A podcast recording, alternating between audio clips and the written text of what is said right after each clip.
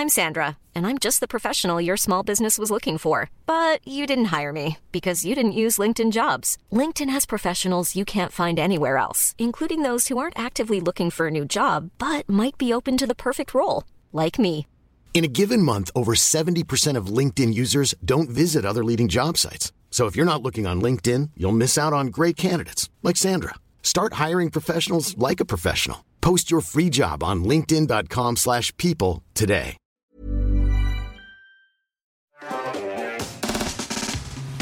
Mesdames et messieurs, bienvenue sur Underscore. C'était étrange ce début d'émission. Et petit Brésil dans le chat, let's go. Et euh, oui, il y a un lore hein, sur le Il y a un lore sur les Ah ouais bretelles. Oui, oui, C'est quoi c'est Tiffany qui a créé un lore, malgré elle. On va pas respecter le Oh. planning de l'émission. C'est pas grave. c'est pas grave, ce sera quand même une superbe émission. J'espère que vous êtes tous bien installés. Euh, bonjour à Pascal qui nous a rejoint. Euh, j'ai investi dans j'ai investi dans Pascal euh, parce qu'on en avait marre tout simplement d'avoir des, des euh, du, fond vert qui se voit n'est-ce pas euh, qui n'était pas parfait et là regarde hop J'ai vu d'ailleurs que ça bon, passait. c'est pas parfait mais c'est vraiment pas mal Ce qui était très impressionnant avec ton nouveau setup, c'est que ça passait à la vapoteuse. oui On peut vapoter. Bah, et- tu veux- vas-y. Bah, attends, je vais faire. Je, je quitte le métaverse. fais une démonstration tu peux emmener Pascal avec toi si tu veux oui, bien sûr. euh, pour le- l'emmener en voyage Euh, voilà c'était Pascal au revoir Pascal Salut. Ça va, Mathieu Ce début d'émission. Je suis dans le métaverse. Putain, mais Euh, vapote un coup là. le pire c'est que ça marche là Regardez. Ah, mais que- ça marche trop bien. Mais oui. Oh. Regardez à quel point ce studio est incroyable et le quilleur est Non, incroyable. parce qu'il y a des époques où Ah, mais c'est. eh. Non, mais là, on peut quand même faire un clap-clap à l'équipe technique Oui. qui a bossé pendant trois jours là. Oui, non-stop. en effet. Je propose, bon, on le fera peut-être en fin d'émission, mais Oh. euh, avant que Hardy s'étouffe. oui. Regardez-moi ça. Ah Non, mais c'est de la fumée. Ce quilleur n'est pas incroyable. Franchement, de la fumée détourée, c'est très un- difficile. un, un killer. C'est quoi un killer, Hardy Un quilleur, c'est euh, une technologie qui te permet d'enlever un pixel ou une catégorie de pixels d'une image. Et donc, c'est comme ça qu'on fait. Oui, bah, ça va être un aqua pendant un petit moment, mon chéri. Euh, et c'est ce qui permet de faire du fond vert. On, on enlève le vert. Et sur des matières comme de la fumée qui ont de la transparence, Mm. ou aussi les verres transparents, c'est souvent de la merde parce que c'est galère d'enlever un pixel exactement dans de la fumée et tout. Et là, c'est nickel ce que vous faites. Eh ben, eh ben, merci de, merci de le dire. C'est comme, c'est comme ce que tu disais. Toi qui as eu un peu les mains dans ce cambouis-là, dans ce, cette aventure qu'est le- le- la virtual production, Ouais. n'est-ce pas? Eh ben, tu sais mieux que personne l'enfer que c'est. C'est clair. Et, euh, et donc, euh, et donc, je suis très content de, de voir que tu, que tu as apprécié notre, notre travail. Je vais prendre ça, tu sais quoi, et je vais le cacher. Euh, je pense si je le, si on le met là. Euh, attention parce qu'il va couler par terre. sera- Non, mais si- et sinon. Je vais la mettre sur la table. Ouais, ouais, ouais. Tiens, vas-y, hop. De toute façon, euh, ce début d'émission est foutu. donc, Bon, euh, non, mais moi je l'aime bien. Il a un petit côté authentique. Il a un petit côté euh, première saison de Underscore. À chaque fois que je viens, c'est pour. Donc, façon, moi, je vais manger les bretzels. C'est la patte d'Hardisk en fait. Alors, Ouais. on, peut, on peut dire que la fois précédente où tu étais dans notre émission, c'était avec Thibaut InShape. Ton entrée sur le plateau, sur son dos, le dos de. On a les- on a l'image, bien sûr. sur, Alors. sur le dos de Non. Tortank. Non, Et, euh, là tu les surestimes. là. Et, euh, et voilà, donc ce ne sera pas la, la première fois. Euh, c'est la quatrième émission de cette saison. C'est donc, vous l'avez vu, le retour tonitruant de Hardisk. Euh, tu découvres notre nouveau studio. Je t'ai jamais vu dans tes nouveaux bureaux. Non, c'est vrai ça? Ouais. Et, et- Parce que depuis qu'on s'était clashé et tout, c'était un peu Ouais. compliqué, mais, euh, c'est clair. mais- Ils vont le croire. mais je non, sais. mais Moi, je fais ça pour que ce soit clippé. Il n'y a que le chèque qui a permis de vraiment euh, Voilà, et comme tu payes très bien tes invités, du coup, je me suis dit, bon, je vais faire l'effort. atténuer la douleur. Ouais. Euh, et donc, euh, ce nouveau studio, qu'en qu'en penses-tu? C'est super. C'est super, je suis hyper fier de vous. euh, T'as vous- fait un c'est super de daron. C'est super. Ouais, bravo les. Mais il y a un peu de bravo ça. les petits jeux. non, mais alors, Ça va être long. je suis boomer mental nonobstant. Il y a un côté un peu, moi, Micode, je l'ai connu à l'époque, euh, vidéo sur le bon coin, tu vois. Mm, mm. Et en fait, euh, tu vois, je, je sais ce que c'est un studio virtuel, je vois le travail que c'est, les emmerdes, les bugs sur bugs, les logiciels en alpha, les machins, les trucs. Mm, mm. Le setup que vous avez monté, l'émission qui avance, qui truc et tout, c'est top. Ça fait ultra euh, plaisir de voir les copains grandir comme ça et tout. Moi, je suis hyper content de Eh venir ben, là. Ça fait trop Et, plaisir. euh, trop fier. Et moi, faut, faut que je passe à la capsule. euh, C'est quand que qu'on. Alors pour l'instant, il n'y a, y a plus de faux plafond. Ah. Hein? On fait, on- en fait, on est en train de centraliser la régie au même endroit pour les quatre studios qu'on construit. Et donc, on fait tout passer par le plafond. Donc, actuellement, il n'y a plus de faux plafond, on fait passer des câbles. Génial. non, mais c'est ce qu'il il fallait faire, mais. Mais qu'on n'a jamais eu le temps de faire. Bah oui. Donc, d'ici fin novembre, mes travaux sont finis. Euh, et tout sera révélé au public à la, vers la rentrée 2023 euh, quand je ferai des US. Trop bien. Et voilà. Pour ceux qui ne savent pas, la capsule, c'était notre ancien bureau qu'on partageait avec euh, euh, Hardisk. euh, où, où beaucoup de, de vidéos ont eu lieu. Et, Ouais. et donc, ça fait longtemps que j'y suis pas passé. Et tu as prévu des gros changements, donc j'ai hâte de voir ça. Allez, on fait une émission maintenant. Mathieu, Mathieu, Mathieu, ça va? Bah écoute, oui, ça va. Je fais mon petit tour de table. euh. Bah non, mais euh, la fatigue était présente avant l'émission. Oui, c'était une, une chronique rushée, je crois. Oh, tout de suite, les grands mots. Mais euh, nonobstant, incroyable. L'histoire est folle. en Et cas. je, tu m'en as, donné quelques indices. Ça, Mm. ça a l'air effectivement très très cool. On aura ça en première partie euh, d'émission. Euh, Est-ce que tu as une petite euh, news à nous partager? Oui, alors c'est plus. euh, oui, c'est une petite news. C'est Till qui nous a partagé ça euh, dans l'équipe euh, sur le Discord. Est-ce qu'on peut peut-être voir la vidéo en régie? Et là, ils sont pas contents parce que Ils sont dans pas le bon contents. en fait, c'est une vidéo d'un lancement d'une fusée Soyuz depuis Baïkonour, sauf que c'est vu depuis l'ISS. Ce que vous voyez là? Peut-être que tu peux Wow. remettre le début, où on voit le, vraiment le lancement. Et en fait, c'est vu depuis l'ISS, et je trouve juste l'image trop belle. C'est on ouf va la parce que revoir, faut euh, voir la flèche. Un lancement de fusée, c'est hyper impressionnant. Et là, Voilà. on dirait vraiment que t'as éclaté un bouton, quoi. non, vraiment. Putain, je- moi, j'arrive avec un truc poétique. que depuis l'ISS, Je c'est trouvais ça si trop beau. petit. Et, euh, et Moi, voilà, je j'adore. trouvais ça magnifique. Merci Till. euh, et c'est c'est quelqu'un sur, euh, sur Twitter euh, très connu qui parle d'astronomie, J'adore. mais j'ai oublié son nom, évidemment. Vous allez me le dire en régie. Très stylé. Voilà. Une belle vidéo. Moi, tu sais quoi, je l'avais, je l'avais même pas vu. Non, Euh, Eh ben non, mais c'est. Et après, elle dure, elle dure deux minutes et tout, avec une petite musique épique en plus dans les oreilles. évidemment. Oh, Évidemment, Hans les, Zimmer ou quoi? Les oh, fameuses. je Non, je crois pas que ça soit libre de droit, mais. Non, certes. Euh, petit petit outil que, que tu as découvert récemment. euh, moi, Ouais. je ne connaissais pas. Rewind. C'est quoi? Moi non plus, euh, j'ai fait un live euh, là-dessus lundi, je crois. Et en Tout fait, c'est un nouvel outil qui est disponible que sur Mac parce que il, fonctionne grâce au nouveau processeur Apple M1 M2. D'accord. Donc ça ne sera jamais sur Windows, en tout cas dans la forme actuelle. Et c'est une application que j'ai eu énormément de mal à décrire aux gens en live parce que c'est un une type d'application que je n'avais jamais vue, qui n'existait pas. Ouais. Le concept, il est simple. Euh, Rewind va enregistrer tout ce qui se passe sur ta machine, c'est-à-dire ce qui se passe sur l'écran, dans ta webcam, sur ton micro, les frappes de clavier, tout ce qui est sur ta machine. Et l'uploader sur les serveurs d'Amazon. ça existe déjà, ça s'appelle Google Chrome. Et- mais mais, euh, non, non, en termes de vie privée, c'est en local. euh, voilà, il n'y a pas de cloud. Ouais. voilà. Et va te permettre en fait de faire un rewind de ta vie. Imagine, tu es dans un call Zoom pour le boulot et tu parles d'un truc précis. Trois semaines après, tu te souviens plus ce que c'était, tu te souviens juste du sujet, mais tu sais plus à qui t'en as parlé, à quelle heure, quand, machin. Donc tu vas aller rééplucher l'historique de chat et tout, trop Mm. chiant. Et ben là, tu as un truc de recherche comme Spotlight sur Mac où tu tapes euh, rapport, euh, rapport, numéro, machin truc, et ça va te mettre le transcript de ta voix et de ton interlocuteur, la date à laquelle c'était. S'il y a un lien Google Drive dans la vidéo enregistrée, tu peux cliquer dessus dans la vidéo directement. Si, en fait, c'est un rewind de ta De vie ta numérique vie. complète. Euh, et en fait, j'ai trouvé ça tellement smart parce que t'as plus à chercher rien. Hmm. Moi, ça me fait un peu flipper Moi aussi. Alors, c'est ce Si que j'ai dit en permettre. live. Moi, pour moi, ce genre d'outil est génial et acceptable uniquement si c'est qu'en local, que le modèle économique n'est pas sur la donnée et que c'est encrypté. Mais genre, typiquement, comment tu fais le transcript d'une vidéo, quoi? En local, justement sur la puce Apple, ouais. Non, non, qui a une fait. puce neurale Non, non, ça se fait. qui fait ça en local. Ok. En fait, c'est- parallèlement absolument incroyable et terrifiant. Genre, Ouais, parce que là, effectivement, Alors, oui, tout non, ce que tu as je- dit, c'est hyper nécessaire, mais ça existe des intrusions, ça existe des, tu vois, sur une machine. Oui. Avant, tu perdais, par exemple, l'entièreté de ton gestionnaire de mot de passe. Bon, tu vois, Oui. relou, très relou déjà. Mais là, tu passes à un niveau où la J'ai oublié de dire deux trucs, parce que je vois le, le chat, le poids des données et tout. Justement, ce qui est ouf avec cette application, c'est qu'ils ont, je crois, un truc genre un algorithme de compression qu'ils ont développé qui réduit la- le poids de la vidéo de 3000 fois. Ce qui fait qu'en gros, ce qu'il disait, tu peux avoir sur un seul MacBook Air 2000 jours d'enregistrement avant que ça commence à purger les jours précédents. Déjà, ça c'est incroyable. Euh, Attends, 2000 jours, ça fait quoi? Ça fait des six ans années. 6 ans, ouais. 6 c'est ans, je crois, à peu près. Ouais, Ouais, c'est pas mal. Et surtout, comme ça utilise les puces Apple et que c'est optimisé, il n'y a pas d'impact sur la performance du Mac. On demande si c'est un keylogger aussi. Oui. Bah en fait oui. Mais, Sauf mon- que c'est pour toi. mais moi, j'avais lu que justement, ils se posaient des questions. Comment ils allaient contourner? Parce que les Macs ont une, une simili-protection contre les keyloggers. alors. Bah, Ah. c'est une case dans euh, accessibilité. Et si tu veux mon humble Ah, avis, bah, ok. le, le- le keylogger va s'appeler rachat par Tim Cook dans 6 mois. Ah, ah je sais Ouais. pas. Hein. Si, parce que c'est comme Time Machine, mais en mieux. Time Machine, c'était une fonction qui permettait de restaurer son Mac à un point précédent. Et là, en Ouais. fait, c'est- une amélioration de ce qu'est Time Machine chez Apple. Moi, pour moi, ça va être racheté par Apple. Non, mais franchement, c'est comme on dit dans le chat, euh, Apple, c'est pas le délire de tout le monde, mais il y a certains outils qui sont Ouais. que dessus. qui Mais je, sont je voudrais que le chat, même si je sais que moi, pour moi, la privacy, c'est hyper important. Vous le savez, j'ai donné euh, 5000 euros à la Fondation Signal après mon émission. Là, on, on soutient énormément ces initiatives. Oubliez le côté genre, oh, mais ma vie privée et tout, parce qu'il est évident. Oui, Ouais. et vous avez raison de vous en préoccuper. Mettez ça de côté une seconde. Si c'est en local, encrypté et tout, C'est un outil pratique. Non, on est d'accord. En revanche, effectivement, si c'est uploadé sur un cloud et les Ouais. données sont traitées, là, Non, mais il y a- Je- il y a un voilà. potentiel de fou. Euh, moi, je vous amène une autre petite news euh, côté cybersécurité. Il y a eu euh, une petite faillounette, je vais l'appeler une faillounette, chez euh, OpenSSL.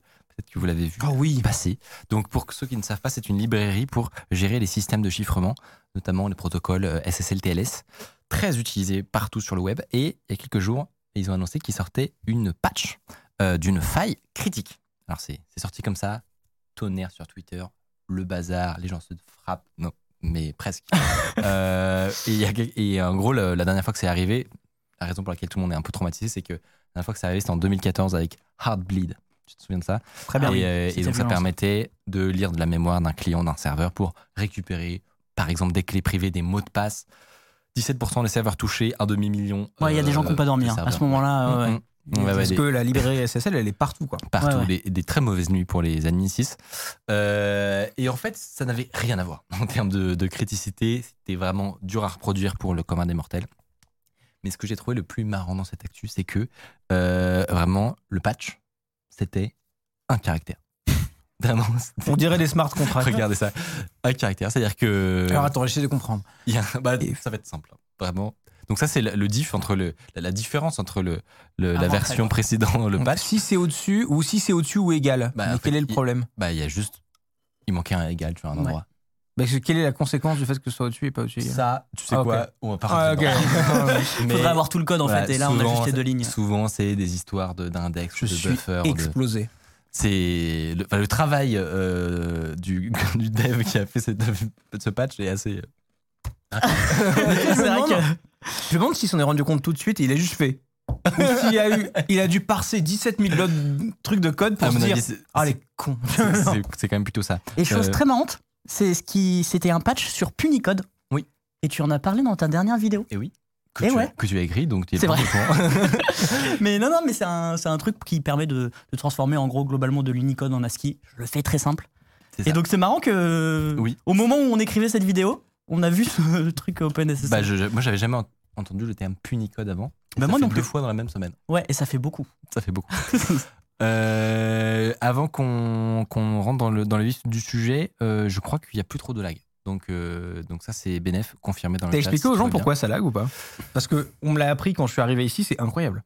la, la raison de pourquoi ça lag? Oui. Bah, y a, pour moi, c'est une, une- juste une couche de facteurs, mais.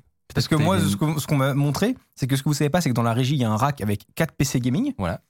Euh, et que- non, mais et info. qu'il y a littéralement On un, Overwatch toute la journée. Voilà. il y a un climatiseur portable sur la régie d'Underscore en tout Mm, temps mm, pour mm. que ça refroidisse.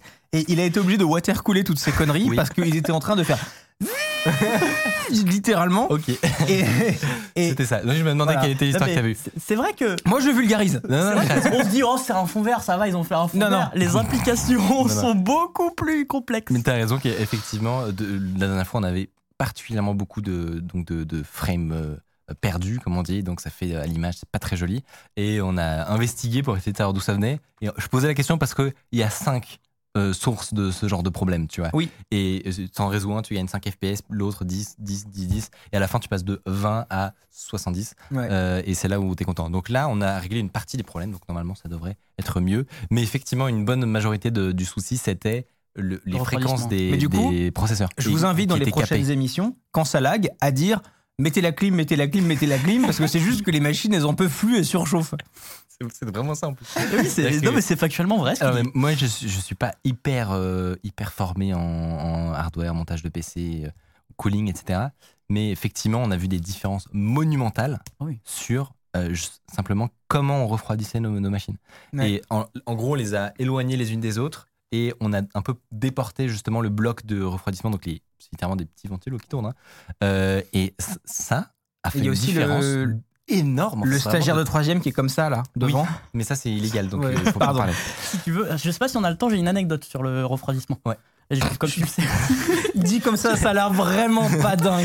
En Mais- général, euh, j'ai travaillé chez OVH, comme tu le sais. Oui. Et à OVH, ils, refroidissent beaucoup avec de l'eau, donc avec des waterblocks. Donc c'est vraiment des, des- des pièces de cuivre avec du plastique aussi, qui mettent sur les processeurs pour, euh, pour Mmh. refroidir. Mais vraiment, ils les collent au plus, près, au plus proche pour que ça refroidisse. Et il y a des gens, leur travail, en fait, c'est des waterblocks en cuivre et ça fait des petits serpentins. L'eau a fait des petits serpentins. Il y a des gens, ils sont payés. Je sais pas si j'ai le droit de dire ça, c'est pas grave. Ils sont. T'as signé un NDA ou pas? Non, il y a des brevets, donc c'est public.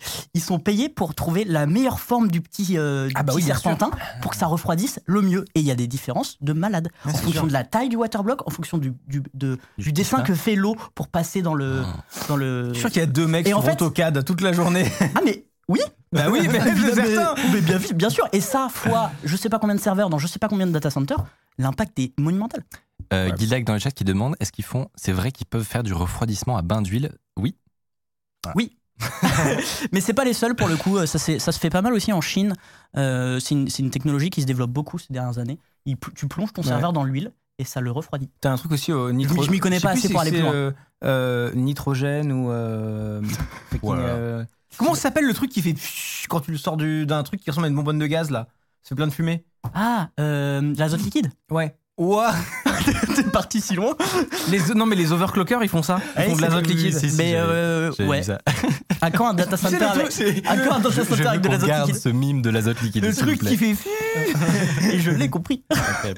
Et à propos de refroidissement à l'huile, euh, hier soir, nous, qu'est-ce qu'on a fait Plutôt que de Ah, ça, dormir. ah, ça dévoile? Bah oui, je peux teaser un petit peu.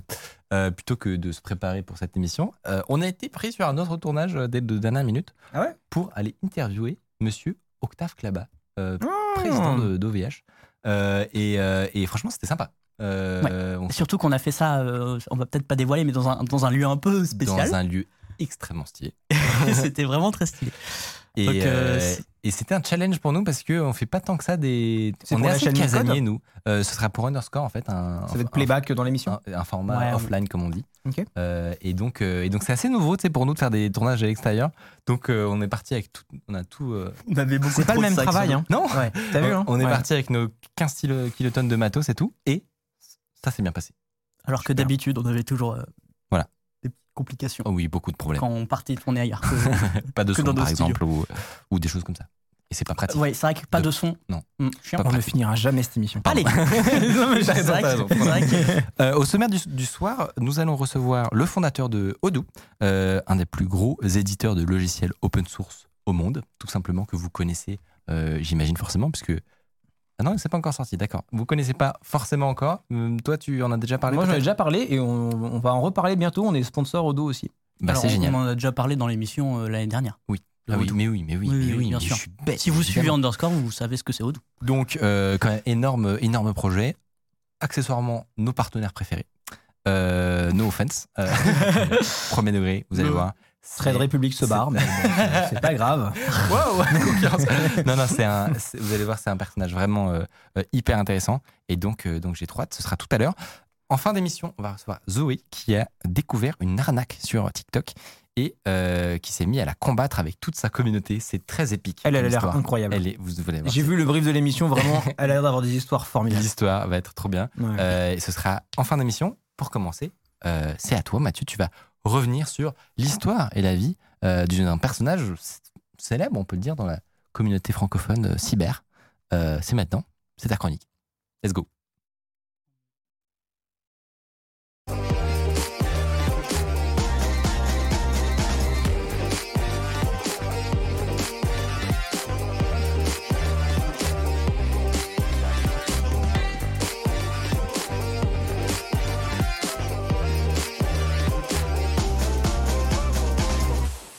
Euh, Mathieu, c'est à toi pour ta chronique.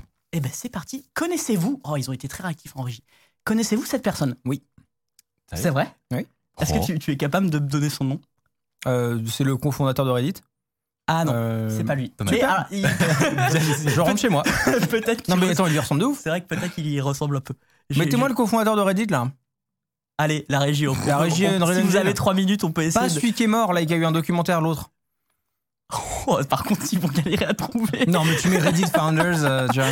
Parce que ça, c'est pas du tout prévu. Allez, on, on prend le temps nécessaire. Ouais, mm, peut-être un don pour Et- mettre euh, des coups de stress à no- notre national. Excusez-moi, moi, on me dit, on a des studios, on est dans le métaverse. Bah justement, tu vois. Oh, il- t'as raison. Merci, Et on voit plus rien. merci. Ah, si, si, t'as raison. Et ben voilà, c'est Ah, le mais à même coup- gars, il s'est juste rasé, c'est bon.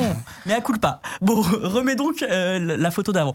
Donc, tiens, toi, Michael, est-ce que tu connais cette personne? Non, je, je ne l'ai je ne l'ai jamais vu, mais il a l'air. euh, Alors, comment, honnêtement, Discret, sympathique. discret et euh, honnêtement, il a une histoire incroyable. Il s'appelle Barnaby Jack, c'est un néo-zélandais et c'est un des hackers les plus réputés du monde. C'est un petit peu le, le fer de lance, enfin il y a lui, il y en a eu d'autres, euh, du mouvement White Hat. Donc c'est, on va dire, euh, les hackers éthiques ou les hackers du bien, ceux qui trouvent des failles et qui les révèlent pour qu'elles soient patchées. Il a notamment travaillé chez euh, Juniper, euh, McAfee Mm. et d'autres. Donc voilà, c'est un, Il pèse. Franchement, c'est un, Stylé. c'est un gros nom du hacking. Mais c'est pas pour ça qu'il est connu. C'est l'un des premiers à avoir hacké un distributeur de billets, un ATM. Et je vais vous raconter cette histoire.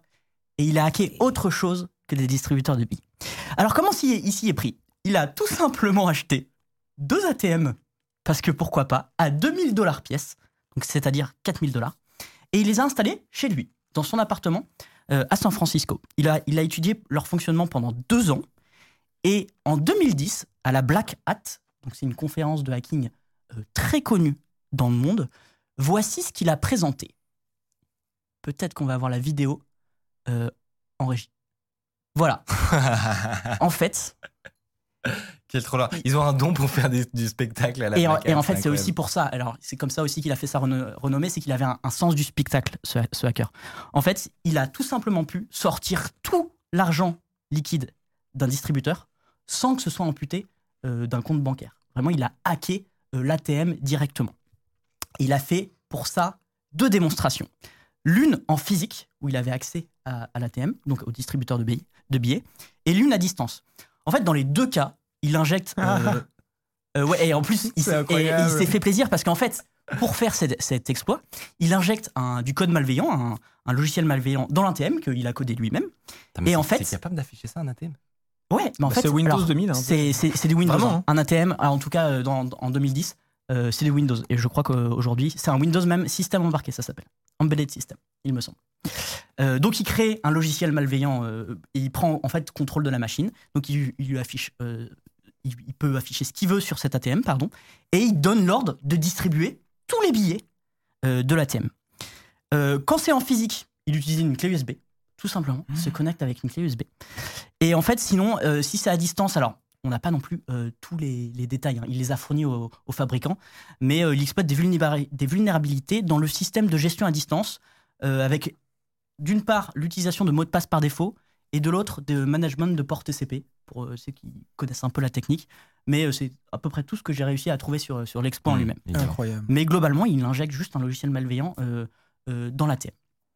Cette démonstration a fait un bruit monstre. C'était une des premières fois que, à, à telle échelle, on pouvait hacker quasiment tous les ATM euh, de la planète, à tel point que ce piratage se nomme le Jack Spotting, en référence à son nom, qui s'appelle. Barnaby Jack. Donc vraiment, il y a une technique pour récupérer de l'argent qui porte son nom. Euh, D'ailleurs, petite anecdote, il a fait cette démonstration en 2010. À la base, il aurait dû la faire en 2009, mais en fait, ils se sont dit on va la reporter d'un an pour laisser du temps aux fabricants de patch la faille, Ouais. parce que sinon, c'est trop la merde. D'habitude, effectivement, euh, ils essayent de donner un peu de temps, mais pas trop parce que t'as envie de sortir ton Et là, vraiment, il y a eu un an d'écart. Je Là, pense qu'il avait vraiment envie de la faire la Black Hat aussi. tellement grave À aussi. ton avis, il en a vidé combien Eh ben, mais je pense que lui, il a vraiment Zéro, fait sur les deux ATM qu'il mais- avait, il a mis ses propres billets, tu vois. Mise en situation. San Francisco, intérieur nuit. il, est, il est 23h42. T'es avec ton pote Jackson. Vous avez bu de la bonne bière euh, américaine, pas très bonne. Tu as une clé USB Tu as une clé USB. qui te permet de tirer autant d'argent que tu veux. Est-ce que tu vas pas en péta un pour déconner? En- mais fran- Franchement, un. Tu me fais une transition incroyable. Parce je que sais. certes, il y a dû avoir des patchs, mais sur le côté physique, ça n'a, ça, sur le côté euh, ex- exploitation physique de la faille, ça n'a pas suffi parce que c'est une technique qui a été énormément utilisée pour des braquages dans le monde, Ah. y compris en France. Euh, alors là, je crois qu'il le fait, c'est quelqu'un qui le fait à distance. Euh, la plupart des gens, que vous avez pu en entendre parler dans les journaux, dans des articles, ils se ramenaient avec une perceuse Ce qui me fume, moi, Il- c'est qu'il il a son petit clavier bleu. Oui, Ah non, mais c'est. Et en fait, évidemment que le, le- le code, le code, DualShock. le code s'est retrouvé en vente. Tu pouvais acheter le, le malware, en fait, le jackspotting. Et, euh, et en fait, la plupart du temps, euh, il y a des articles qui en parlent et tout. C'est des gens qui arrivaient avec une perceuse. Ils perçaient l'ATM. Ils injectaient le code malicieux. Ils prenaient l'argent et ils se cassaient. Et ça s'est passé en France, ça s'est passé un peu dans tous les pays du monde. Alors, c'était il y a quelques années. Euh, ça fait un petit moment qu'on n'en a pas entendu parler. Donc, je- potentiellement, ils ont patch quand même à un moment. Ça, honnêtement, j'ai pas l'info, mais ils la donnent pas. Mais euh, c'est vraiment une technique de braqueuse, de braqueur, pardon, et de braqueuse aussi, euh, qui, qui a été utilisée, le jackspotting. Si tu tapes jackspotting en, sur YouTube, tu tombes d'abord sur euh, des braquages en fait. Euh, et donc ça vient de, de cet exploit de, de Barnaby. Barnaby Jack. Jack. J'adore cette histoire. Du- Le nom Et du gars. c'est pas Mm. fini. Parce que certes, il a hacké des ATM, il a hacké aussi d'autres trucs. En 2011, un an seulement plus tard, euh, il y a quelqu'un, pour le coup, c'est pas Barnaby Jack, qui prouve qu'il peut arrêter et pirater sa propre pompe à insuline. Parce que c'est un Ah oui. diabétique. Il le prouve, ce à quoi les fabricants sont là en mode non, non, mais attendez, ils, ils se défendent et ils répondent la probabilité d'une attaque est très improbable et quasi impossible sur, on va dire, tout, euh, toutes, les- tous les, toutes les pompes à insuline. Hmm. Parce qu'en fait, lui, il avait le numéro de série. Donc, quand tu as le numéro de série, en effet, tu peux le hacker. C'était sans compter Barnaby Jack. Lors de la conférence euh, McAfee euh, en 2011, il vient avec son ami diabétique qui est dans la salle. Et en fait, grâce à une antenne à haut gain, il prouve qu'il peut prendre le contrôle total de la pompe à insuline de son ami sans connaître le numéro de celui-ci. En fait, il a fait un petit système qui détecte toutes les pompes à insuline dans un rayon de 100 mètres. 300 pieds, 100 mètres. Juste après avoir prouvé ça, sur un mannequin que vous voyez euh, là à l'image, il l'a pas fait sur son ami, c'est un, Sympa. c'est un gentil monsieur. Euh, en fait, il démontre qu'il peut délivrer de manière répétée la dose maximale d'insuline de 25 unités jusqu'à vider le réservoir qui est de 300 unités. Alors, pour que les gens comprennent, c'est quoi l'impact sur. euh, C'est totalement, c'est pardon, totalement une dose mortelle pour un humain d'essai c'est-à-dire que tu peux tuer quelqu'un et personne va s'en douter, quoi. à 100 mètres à la ronde à 100 mètres. Il faut être dans un rayon de 100 mètres. Yeah. Et en fait, il meurt soit de choc hypoglycémique, soit de acidocétose. Si vous voulez tous les termes techniques. En fait, il y en a deux parce que en fait, c'est en fonction de si tu donnes euh, beaucoup d'insuline sur un- une longue durée. Ça va être, euh, il va mourir d'une cause. Et sinon, le choc, euh, le choc hypoglycémique, c'est si tu lui donnes plein d'insuline d'un coup. Il prouve ça. Évidemment, euh, il- les, les- les entreprises qui, qui sont en charge de, de fabriquer les, les, les pompes à insuline ont dû patcher euh, leur matériel suite à, à cette, à cette révélation. elles, ont réagi comment les entreprises qui produisaient ces pompes à insuline? Alors ça, je sais pas trop. Je pense À ont mon avis, profil bas. ça ressemblait à un truc du genre Ah dans le bureau. Mais attention, Ouais. parce que c'est un- c'est c'est quand même un white hat, et donc il était en relation. En fait, il fait les conférences pour prouver l'exploit, il y a un petit côté mise en scène et tout, mais en fait, il les a contactés, il leur a dit, il y a un problème sur, euh, sur vos pompes à insuline, il faut absolument patch, parce que Oui, là, on peut Il juste faut rappeler que quand gens. c'est mis en public, c'est que ça a déjà été patché. Évidemment, pour les ATM, il a dû attendre un an, parce que c'était un peu Ouais. compliqué visib- visiblement, mais... euh, mais Petit alors, update firmware. euh, soit ça a dans déjà été et- patché, soit ils donnent pas non plus tous les détails pendant les conférences. Ça reste des, des conférences à, à beaucoup de personnes et elles sont pas toutes filmées. Typiquement là, j'ai pas, pas retrouvé Hmm. de, vidéo. Euh, on l'a su après. Donc euh, plusieurs entreprises ont dû modifier leur matériel euh, médical. Et en fait, dernière petite histoire de Barnaby Jack. Euh, Barnaby Jack s'est fait une spécialité de prouver en fait la faiblesse des dispositifs du quotidien. À votre avis, qu'est-ce qu'il a pu euh, hacker cette fois-ci? Ah, attends, j'ai envie de c'est un peu en lien avec le- les, les, hum, les, les pompes à insuline. C'est pour gagner de l'argent? C'est pas pour Ah, mais gagner non, de les l'argent. trucs pour le cœur Barnaby Jack a démontré qu'il y avait des failles dans les pacemakers et les DAI, les défibrillateurs automatiques implantables, et que ça, il pouvait les faire dans un rayon de 15 mètres. Pour le pacemaker, il pouvait les arrêter. C'est-à-dire, il peut arrêter le cœur de quelqu'un qui possède un pacemaker. Pour les DAI, Ah, C'est un Marvel, le truc. Badant de- il pouvait envoyer une décharge de 830 volts. Est-ce que je dois vous préciser que c'est mortel, en fait Donc, encore une fois, ça devient une invention d'Ajax. Mais mais c'est en, mais c'est en 2012. sans hein. déconner, C'est vraiment il y a terrifiant. 10 ans, c'est pas au début de, de l'électronique et de l'informatique. quoi. Enfin, il y, a- il y a énormément de gens qui portent des dispositifs médicaux comme ça. Alors, les pompes à insuline, je crois que tu peux quand même les, les changer euh, un peu facilement. Un pacemaker, et encore, j'ai un petit doute là-dessus. Mais un pacemaker, c'est une opération, quoi. Enfin, c'est. Tu peux faire des updates, un pacemaker Bah ouais, mais faut, pour patcher, faut opérer quoi.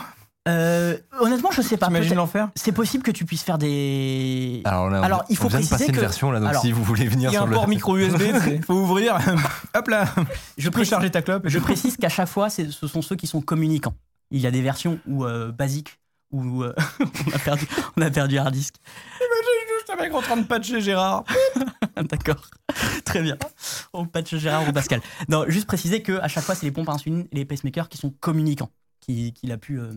Ou qui euh, envoie des données sur une appli pour avoir du.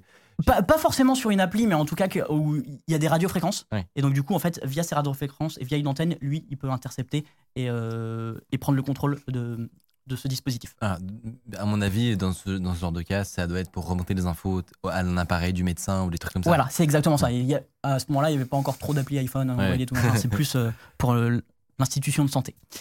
Et en fait, ça, il devait tout à fait en faire une démonstration à la Black Hat 2013, cette fois-ci, euh, de Las Vegas. Donc tout ça s'est passé en trois ans. C'est vraiment, honnêtement, c'est un, un crack du hacking. Il a apporté tellement.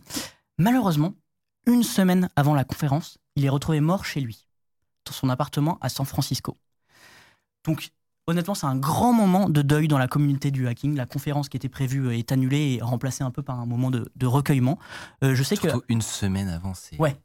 Et je sais qu'on avait pu discuter avec euh, quelqu'un qui l'a côtoyé Ouais. et, euh, et vraiment qui disait que c'était un, un très grand monsieur, très Mais il respecté s'est euh, fait flinguer par dans Big son- Insuline ou c'est. dans son dans son travail. J'y viens. Euh, il est décédé seulement à 35 ans, donc vraiment. euh, Ah ouais. très très jeune. Et euh, chose très rare, il a même été salué par un directeur de l'administration américaine du centre de l'alimentation et de la santé. Et honnêtement, pour un hacker, d'être reconnu par quelqu'un euh, d'officiel d'un pays, c'est très très rare. Et justement, comme tu viens de l'évoquer, en fait, euh, ça c'était un peu, euh, il est mort dans des conditions un peu étranges, une semaine avant une conférence, et donc tout de suite, ça a suscité énormément d'interro- d'interrogations, beaucoup de théories. Hmm. Euh, et beaucoup de gens se sont dit tiens, est-ce qu'on n'a pas voulu en fait euh, l'éliminer et l'assassiner pour qu'il se taise Pour qu'il fasse pas sa conf. en fait. Alors, il faut, dire qu'à chaque fois, il bossait pour des boîtes, notamment une boîte qui travaille pour la sécurité des, des appareils médicaux. Et donc, potentiellement, il n'est pas non plus tout seul à travailler dessus. Peut-être qu'il Ouais. il n'a pas tout gardé chez lui euh, dans un tiroir, quoi. Mais ça, on le sait pas. En tout cas, plus tard, au début, il y a eu beaucoup de doutes et vraiment, c'était très bizarre comme, comme moment à vivre. Euh, mais plus tard, le rapport d'autopsie indiquera qu'il est mort d'une overdose d'héroïne, de cocaïne, de Benadryl et de Xanax. Et qu'il était retrouvé dans son lit au milieu de bouteilles de bière, de champagne et de cigarettes. Donc, a priori, Hmm. euh, c'est une mort, euh, on va dire accidentelle, c'est- ouais, une mort par overdose. Il y a une explication. euh, Il y en a qui y naturelle. croient toujours pas, il y en a Ouais. qui pensent que c'est toujours un, un complot ou une théorie, je, je ne sais quoi. En tout cas, il est, il est- il est malheureusement décédé à 35 ans avec peut-être quelques secrets, ça on ne sait pas. Pour revenir à, à du un peu plus concret, c'est assez chaud. Et Ouais. honnêtement, et puis vraiment, il- c'était réellement un des meilleurs hackers Ouais. du monde. Mais j'avais entendu parler de cette histoire, effectivement, de, euh, dans, dans des conférences de hacking Mm. où, il- où, euh, on avait effectivement croisé des, des gens qui, qui l'avaient connu. Ouais. J'ai pas fait le lien, euh, en fait, avec les, les découvertes dont, dont, Mais dont tu as parlé. Ouais, vrai que dans, le fait- chat, dans le chat, ils disent la panoplie de toutes les drogues, c'est chelou, mais c'est vrai que genre, on dirait une mise en. Enfin, ouais, ou après ça. on a mis on- de la kétamine. pour, pour le coup, euh, on connaissait, on connaissait pas ça, on connaissait pas sa vie privée et tout. Mais, euh, mais c'est vrai que moi, je, je connaissais typiquement euh, quelques-uns de, de ces piratages, euh, la pompe à insuline, le pacemaker et tout. Je n'avais jamais fait le lien que c'était la même personne. Alors il- peut-être qu'il y en a d'autres qui l'ont fait aussi, mais c'est c'est vraiment euh, incroyable d'arriver à un tel niveau parce que, enfin, on pirate pas un pacemaker comme ça. hein. Ouais. C'est des années et des années de d'études ou des mois d'études. Et pour ceux qui, qui demandaient, il y a Zax, notre ami dans le chat, qui dit que, à savoir que la haute autorité de santé en France continue d'autoriser la distribution de pompes à insuline vulnérables encore aujourd'hui. Pas étonnant. Ah si, Bah si, c'est la France, mec. Non, mais c'est what the fuck, C'est- si. c'est assez terrifiant. ouais. Mec, on a des hôpitaux sur Windows XP, évidemment. Enfin. Ok, bah non mais Non, je sais pas, euh, oui, mais- non, mais objectivement, Certes. oui. Mais en en tout cas, merci Zach, j'a- j'avais une info super intéressant. Si vous voulez, je- pour euh, remonter un petit peu le moral, j'ai une dernière anecdote un peu plus cocasse. C'était vraiment un hacker dans l'âme. Il aimait bien euh, tout péter, comme, comme souvent disent euh, les hackers. Ronnie vous disait ça en off. Oui. euh, J'aime bien tout péter. Euh, et un jour, en 2012, il a voulu connecter son, ordi par, son ordinateur portable à une machine distribuant des lingots d'or dans un casino d'Abu Dhabi. D'accord. Parce que, pourquoi pas? Et alors? Et, et en Si fait, on peut s'arrêter, je vous conseille d'un distributeur de lingots d'or. non mais vraiment, When in Dubai. Ça, je savais même pas que ça existait. C'est une, c'est une, euh, pote euh, à, à lui, euh, hacker également, qui, qui a raconté cette anecdote. Et il était censé avoir la permission parce qu'il avait demandé à- au directeur de l'hôtel. Bon, sauf que la, la sécurité est intervenue. parce que visiblement ça leur a pas plu. Euh, alors, en fait, l'hôtel n'était pas du tout propriétaire euh, de la machine euh, à or. Et à la fin de cette histoire, c'est pour ça que je vous la raconte parce que vraiment ça m'a fait rire. Ils ont dû faire appel à l'ambassade américaine pour résoudre le conflit et pour qu'ils puissent repartir tranquillement aux. États-Unis. Mais Et lui, il voulait juste péter un, un truc quoi. C'est du bosch un lingot d'or. Bah, on va essayer. ça fait quel bruit un distributeur à lingot d'or? Je Parce que pas. déjà, quand tu prends un Pepsi là, au Selecta à Gare du Nord, ça fait du bruit. Mais la mec, je blingue, je blingue, je blingue. Genre, c'est- genre vraiment, c'est le distributeur. Genre, c'est vraiment, il y a quelqu'un qui crie, genre, il a du pognon C'est incroyable. Bienvenue à Dubaï. C'est vrai que je me suis pas arrêté sur cette info. Un bruit. Mais c'est vrai que le distributeur de lingots d'or, c'est un concept. Bref, un grand monsieur, je voulais- c'est fait un petit moment que j'a- j'avais cette idée en tête d'en parler. Je voulais absolument en parler parce que vraiment, Bah, mais c'est Jack. un très chouette hommage et puis Incroyable. qu'on en parle un jour dans, dans l'émission. Ah ouais, et puis vraiment ce qu'il a fait, c'est fou quoi. Enfin, moi, Ta je- chronique est super. Vraiment, l'histoire est top. Bah, c'est vrai, enfin, lui a tout fait à ma place, honnêtement. hein. moi, j'ai j'ai rien fait du tout, mais j'ai Ouais. aucun mérite. Mais, euh, mais voilà, c'était l'histoire de, de Barnaby Jack. J'espère que, que ça vous a plu. Carrément, carrément stylé. Euh, et euh, je- j'espère que dans le chat, pour ceux qui ne connaissaient pas, vous avez, vous avez découvert ça. N'hésitez pas, euh, n'hésitez pas. Souvent, on met des, des- des liens supplémentaires si vous voulez creuser, euh, creuser les sujets, notamment les aspects techniques sur les vulnérabilités, sur lesquels on ne revient pas euh, pour la santé mentale de tous. Oui, c'est vrai. C'est c'est pas mal. Très très chouette. Est-ce que tout, tout va bien? J'ai- j'ai- non, en fait, je- Ah, ça va, vous Non, c'est juste que j'ai l'impression que ça s'affole un peu en régie. Non, non, c'est juste qu'on est entre deux parties. Moi, j'ai juste, j'ai remarqué des petits trucs. Par exemple, mon ma caméra là, elle fait un petit bruit. T'as remarqué toi? Non. Regarde, quand Ça elle va, non Attends, vas-y, attends, silence plateau. Quand elle arrive au bout, elle fait. Et alors? Il faut pas qu'elle fasse. Bah, euh, Alors, moi, ça m'est. Je suis désolé, Messieurs, dames, le, chat, Des begons en live. la caméra fait tic, on est Ah, désolé. Parce qu'on est euh, entre deux parties, donc voilà. Bon, c'est pas grave. Non, honnêtement, je vais survivre avec les. Ah Preuve Bon, c'est pas grave. Y a-t-il qui va débouler avec du scotch euh Non, mais je me doute bien qu'on va pas toucher à la caméra. En tout cas, on me dit que On me dit dans l'oreillette, on ne touche à rien. D'accord. Non, mais je, je sais bien. Je note. Euh, mesdames et messieurs, on va pouvoir accueillir sur le plateau notre euh, invité, le président tout simplement de Odoo. On va pouvoir parler de plein de trucs passionnants. C'est maintenant, c'est tout de suite. Et au revoir Mathieu. Et moi, je vous laisse. Et oui, à très bientôt. Très bonne fin d'émission Hardis. On se À la retrouve pour prochaine. une Pizza à la fin. Euh, jingle. Oui, c'est vrai.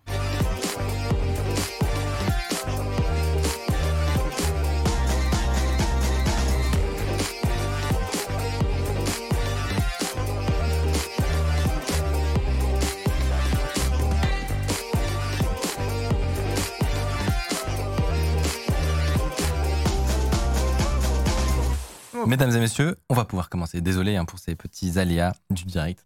Euh, c'est euh, c'est tout simplement, je sais pas pourquoi, parce qu'on n'a pas changé tant de cho- choses que ça, mais ce sera fixe pour la prochaine fois, ne vous inquiétez pas. Fabien, tu, tu nous disais que tu n'étais pas très habitué de, de- de Twitch, c'est la première fois que tu es. Ouais, c'est la première fois, ouais. Et, euh, et moi, je t'avais entendu dans Génération Do It Yourself, dans Oh tes oui. sorties médiatiques. Toi, tu l'as entendu celui-là? Oui, tout à fait. Sérieux?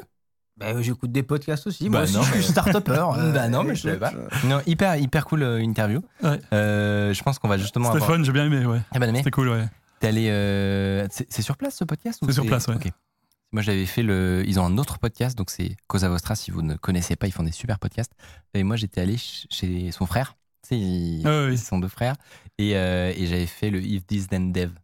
Euh, si vous voulez aller écouter d'ailleurs ce- cette interview, on avait parlé de plein de trucs. On avait parlé des origines de Gabin.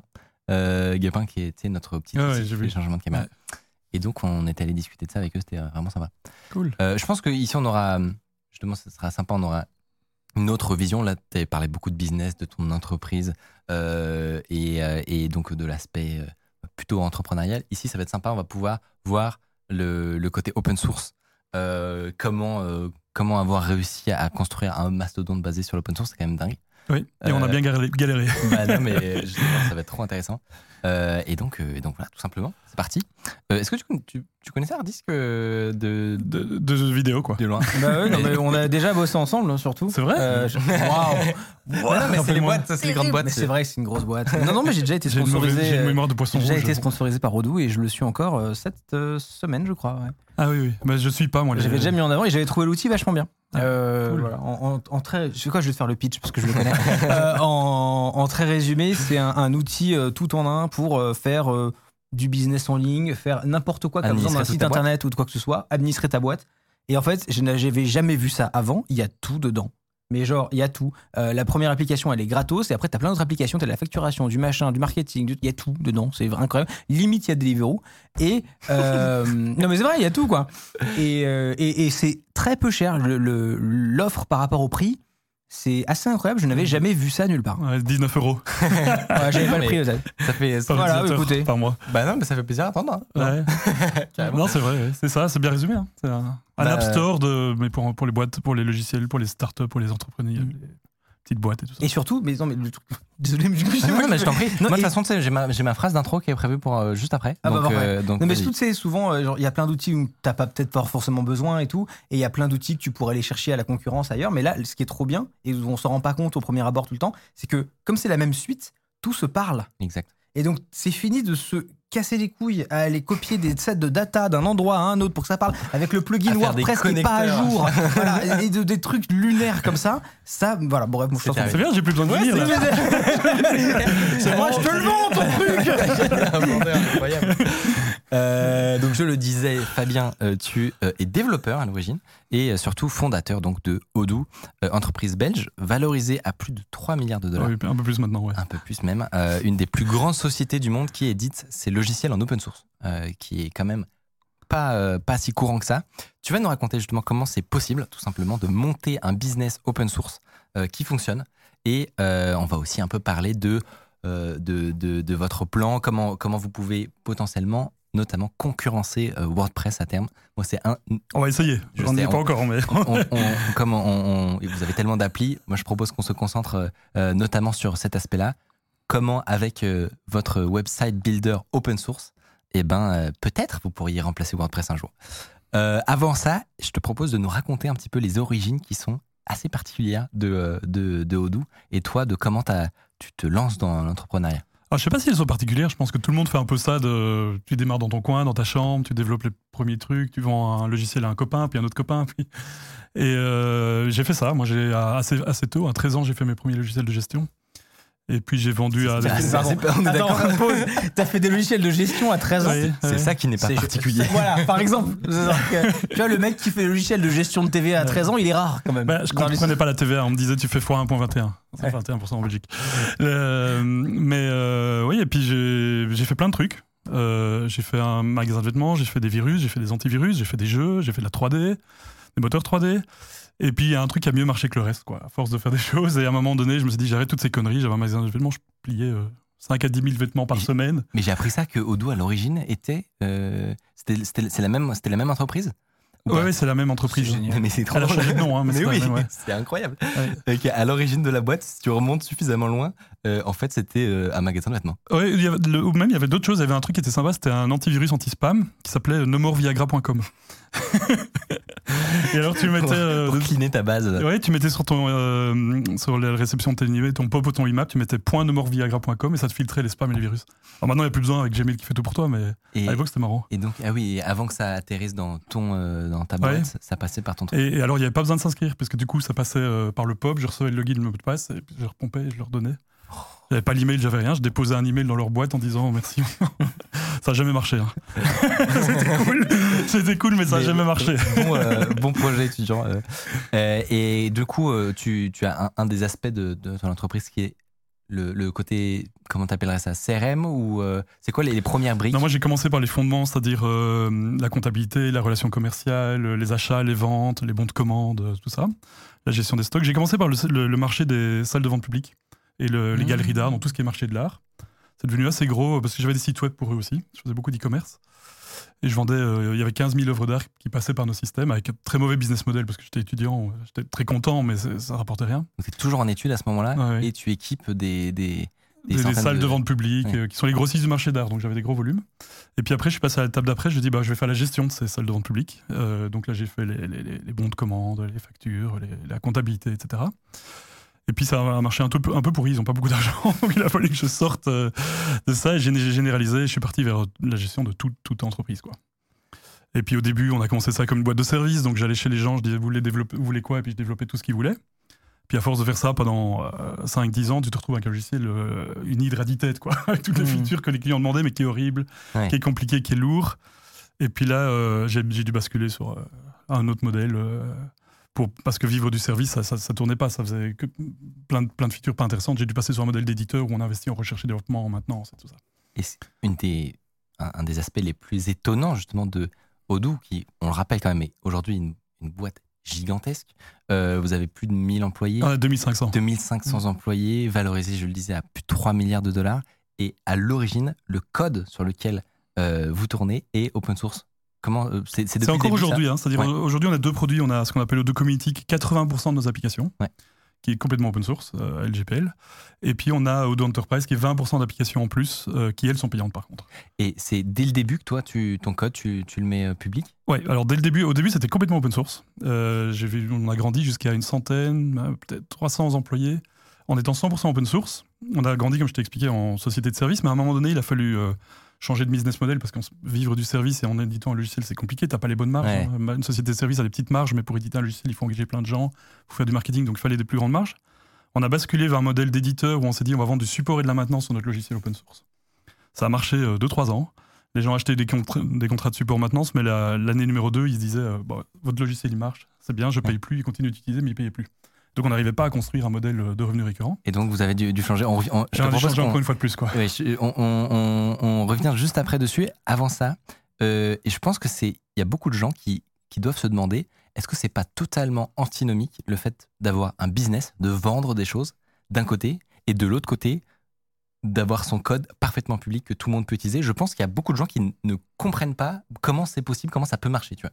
Bah, nous, c'est ce modèle qu'on appelle Open Core où on a 80% de nos applications qui sont open source, 20% payants. Et en fait, les 20% payants financent la totalité de la recherche et développement. Si on peut développer autant d'open source, c'est parce qu'on a les 20% payants. Quoi.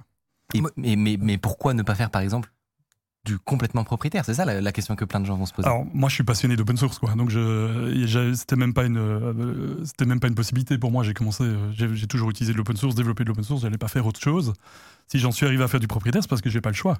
C'est parce qu'on va avoir tout essayé euh, après cette année au bord de la faillite où j'arrivais pas à trouver le modèle qui marche. J'ai dû faire du propriétaire, mais euh, les dix années d'avant, c'est d'ailleurs une de mes plus grosses erreurs.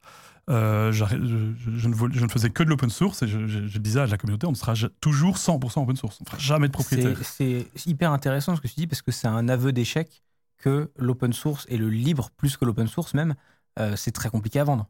Euh, ouais, mais après, il faut pas faire un amalgame. C'est dans mon domaine. C'est-à-dire, nous, on est dans Mhm. les logiciels de gestion, on fait de la comptabilité, des gestions de stock, etc. Il y a plein de choses où tu peux euh, faire l'open source 100% open source qui marche assez bien. Quoi. Ouais. Mais effectivement, nous, on avait besoin d'un modèle de monétisation qui permette de supporter un gros investissement en recherche et développement. Ouais. Et ça, avec un modèle de service, ça marchait pas. Euh, Enfin, en tout cas, on, on galérait vraiment, vraiment. J'ai essayé de lever des fonds, puis après les levées de fonds, j'ai dû faire une deuxième. Et puis... Mais à un moment donné, il fallait que la, la société soit financière pour pouvoir continuer à engager des développeurs. Quoi. Donc, tu, tu- tu penses que faire de, du 100% euh, libre, c'est impossible? Non, si, ça marche. Tu as des super logiciels. Blender, par exemple, c'est un, un- un exemple incroyable. C'est 100% libre, mais euh, quand tu dois, quand on arrive à un moment où tu as besoin de centaines de développeurs, c'est chaud, quoi. Hmm. En tout cas, moi, j'ai pas réussi. Blender, ils gagnent très peu d'argent. Ils ont la chance d'avoir une communauté hyper active Voilà. de devs Et qui sont, core, c'est qui 20 sont des personnes, quoi. fous, voilà, ouais, qui sont super forts. Euh, et Blender est, est devenu récemment, il faut l'avouer, euh, l'un des meilleurs logiciels 3D euh, qui Ouais. existent. Quoi. C'est. Tu mentionnais le fait qu'il y a eu une croissance euh, quand même assez importante. Tu te retrouves euh, avec, à recruter des gens, donc avec ce projet qui à l'origine était un projet étudiant. Il y a eu des, des périodes euh, compliquées? Toutes Non, mais en fait, est j'ai commencé euh, tout seul. Euh, j'ai commencé tout seul, puis deux. Puis de deux, je suis passé à trois, puis quatre. Ça, c'est en, en quatre ans. hein, donc, il m'a fallu quatre ans pour monter à quatre euh, employés. Et puis huit. Et en fait, sur les. Jusqu'à il y a 4-5 ans, où là, ça, vraiment tout a commencé à bien fonctionner, j'étais en permanence en manque de cash. Quoi. Et permanence, c'est-à-dire que parfois je paye les salaires en retard, des, des- des choses compliquées. Quoi. Moi, moi, j'ai une question par rapport à ça. Euh, je présentais tout à l'heure Odoo parce que moi, j'ai été vraiment, euh, quand on m'a contacté pour en parler, euh, ton équipe, j'étais vraiment convaincu par le truc. Et notamment parce que le pricing est, est- est incroyable. C'est un truc qu'on ne retrouve nulle part ailleurs. Autant d'outils qui parlent tous ensemble, qui marchent bien pour si peu cher. Et c'est peut-être une question un peu rentre dedans, mais genre, comment c'est rentable? Alors, d'a- d'abord. euh, Je sais pas si m'étais dit ça. Le, Ouais, ouais. le premier mail, je me suis dit, comment ces gens font de l'argent avec un truc à 19 balles aussi énorme? Bah, il a fallu le faire pendant 20 ans, c'est-à-dire que tu dois construire un volume qui est que tu compenses le prix bas par des volumes gigantesques. Donc nous, on est en 10 millions d'utilisateurs euh, D'accord. et pas les volume? volumes. Ça, je trouve ça incroyable parce que il y a, moi, y a beaucoup de gens avec qui je parlais de cette émission qui, qui ne connaissaient pas Odoo.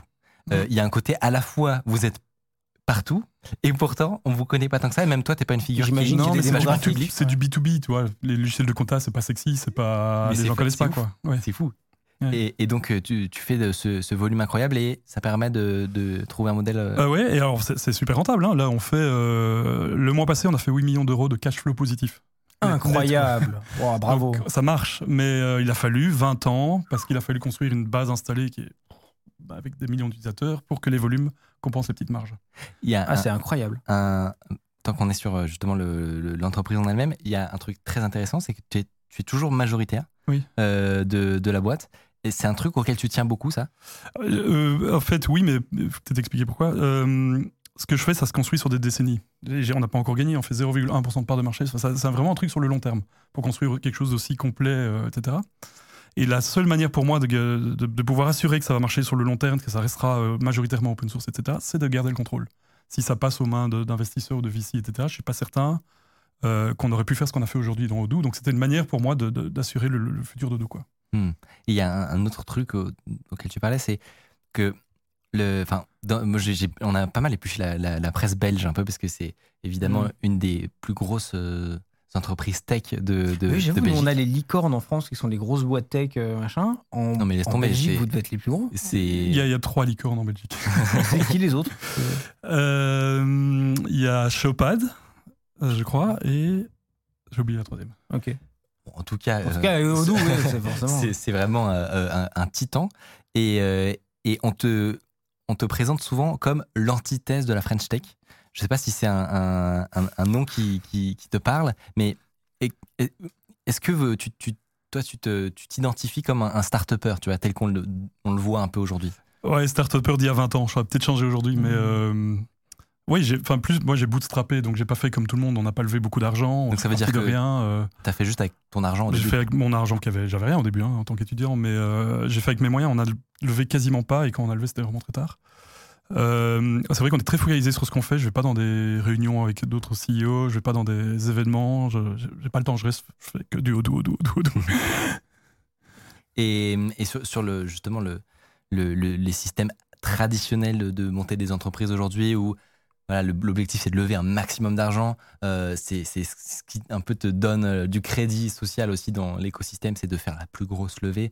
Euh, J'ai l'impression que toi, t'as pas en tête de faire un exit dans un an de ta boîte et de. Non, nous, on veut pas d'exit. non. Enfin, moi, c'est, je fais pas ça pour l'argent. Quoi. C'est le projet qui m'intéresse. C'est le projet de ta vie. Il, y a, il faut voir, hein, il, y a, il y a plein, plein de gens qui souffrent dans les entreprises, qui galèrent parce qu'ils font du travail administratif, qui font du, du, du, du réencodage. Et, euh, et il y a des dépressions au travail à n'en plus finir parce que vraiment, les gens sont inefficaces alors que les gens ont envie d'être efficaces, de contribuer, d'amener de la valeur ajoutée dans leur travail. Et ils sont souvent bloqués par euh, des outils, de ne pas avoir l'accès à l'information, etc. Donc je pense vraiment que ce qu'on fait est, est- est super important et c'est ça qui me booste. C'est pas euh, le- les valorisations, les exits ou quoi. C'est le projet, quoi. J'ai entendu notam- notamment qu'il n'y avait pas d'intéressement euh, chez Odoo, c'est-à-dire Non. que les, les, les, les employés, comme ça se fait souvent dans les startups, etc., ne, ne sont pas. Bah, c'est lié, c'est-à-dire que comme il n'y aura pas d'exit, si on donne des actions aux employés, bah, s'il n'y a pas d'exit, c'est un peu leur- une fausse Oui, promesse. c'est. En fait, conditionné au fait que Ouais. tu vends à tes employés que tu vas, tu vas vendre Ouais, la donc, boîte dix fois euh, plus cher. Ouais. Ouais, non, mais je comprends, c'est c'est assez euh, osé, honnêtement. Dans, un, dans l'offre de l'emploi, comment tu attires, des, par exemple, des développeurs Comment tu fais pour les, les, les, Bah, les intéresser? Il y, a, il y a plusieurs choses. D'abord, on a la chance d'être open source et ça, euh, ça marche bien. C'est-à-dire que les développeurs veulent euh, travailler pour des, des boîtes open source. On n'en a pas beaucoup en Belgique, donc euh, c'est c'est pas mal.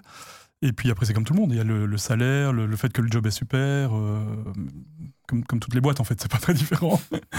Je pense, mine de rien, que. Parce que du coup, je- je- je- j'avais entendu un peu le- le- vos modèles de fonctionnement. Il y, a des, il y a des particularités qui sont marrantes quand même chez, chez vous dans, dans la culture. Ah, c'est une boîte spéciale, ouais. Comment tu décrirais la culture que vous avez? Euh, mais en fait, tout le monde le dit. C'est-à-dire, nous, on a, là, on a beaucoup d'autonomie, de responsabilité, d'évolution. Toutes les boîtes le disent, mais, mais chez nous, c'est vrai. Euh, vraiment, quoi. C'est-à-dire, euh, un jeune qui démarre, il va être tout seul sur son projet. Et des projets chez nous, c'est euh, transformation d'entreprise. hein. Tu, remplaces la compta, les stocks, les ventes. C'est vraiment disruptif complètement pour une entreprise, pour une PME. Il va tout de suite avoir ses responsabilités complètes. Il va y avoir une évolution très, très rapide. Tu peux interviewer quelqu'un qui a un an d'expérience chez nous. Tu vas te dire, waouh, il a le niveau de, quelqu'un qui a 10 ans de consultant dans une boîte ailleurs et de l'évolution rapide aussi parce que bah, doivent apprendre tous les métiers, toute taille d'entreprise, toute industrie confondue très très rapidement. Et donc ils évoluent assez vite. Et puis c'est surtout, c'est les gens qui viennent chez nous, ils, disent- ils ont l'impression d'être dans un code étudiant ou dans, dans une ambiance campus. Mais C'est alors, très jeune et Il, c'est. il euh, paraît que vous êtes dans des fermes. Ouais, on est dans que des fermes. C'est quoi ce truc Comment ça se Bah, fait à l'origine, j'avais pas. euh, à l'origine, j'ai pas fait exprès. C'est-à-dire que quand j'ai commencé, j'étais bah, j'étais étudiant, puis j'ai engagé des gens. On était dans mon petit, euh, ma petite chambre d'étudiant. Et donc j'avais des gens qui travaillaient à gauche, à droite. Moi, je faisais mes examens. Eux, euh, mes premiers employés travaillaient sur les logiciels. Et puis euh, j'ai donc pas assez d'espace. J'ai dû louer quelque chose, mais j'avais pas de sous à l'époque. J'étais toujours pas payé, j'avais pas de salaire. Donc j'ai dû louer euh, quelque chose, mais j'ai- j'ai loué une petite maison. Et puis il y avait, je me suis retrouvé avec des employés partout, dans la cuisine, dans les chambres, dans les. Et moi, je dormais dans le une chambre. sombre. Airbnb. Donc j'ai, j'ai- on a vraiment, j'ai toujours souffert du manque d'espace. Et à un moment, je me suis dit, bon là, il va falloir acheter quelque chose euh, où je peux grandir, quoi. Mais j'avais toujours pas de sous, on était toujours en galère et j'ai tou- toujours pas de salaire. Et ce que tu peux trouver de plus grand en Belgique euh, sans argent, c'est une ferme délabrée. Et c'est ce que j'ai fait, j'ai trouvé une ferme délabrée qui était toute pourrie. C'est pas con, hein. Et, on l'a- et puis on l'a rénovée avec la, la croissance, quoi. Alors j'avoue que ça ressemble vraiment très peu à une étable par contre. On Bah, vraiment plus des Ah, alors ça, c'est pas la ferme, justement. Ça Ah. serait le modèle des fermes à des limites quand tu commences à engager par centaines. Mais euh, un moment, ça, c'est bureau classique. bureaux, d'accord. Ouais. mais, euh, mais à l'origine, vous avez donc euh, plusieurs fermes et, euh, et bon, qui ne ressemblent On a trois l'une à côté de l'autre, quoi. ouais. Et ça a été rénové, j'imagine, hein, euh, pour que les gens ne s'imaginent pas qu'il y a des, les gens qui Oh, travaillent Il y a, chez il y a parfois une deux poule quoi, mais- mais, ouais, ils sont rénovés. Et, et ce, que, ce dont on parlait, qui m'avait fait marrer, c'est que le, ça a eu un impact sur le, un peu le, le voisinage, le fait qu'il y ait littéralement des milliers de gens qui se ramènent du jour au lendemain. Mais on, est, on est dans une mini-commune en fait. Il y a, il y a 6000 habitants. Et donc nous on a 2500 employés, ça pèse sur une commune de 6000 habitants.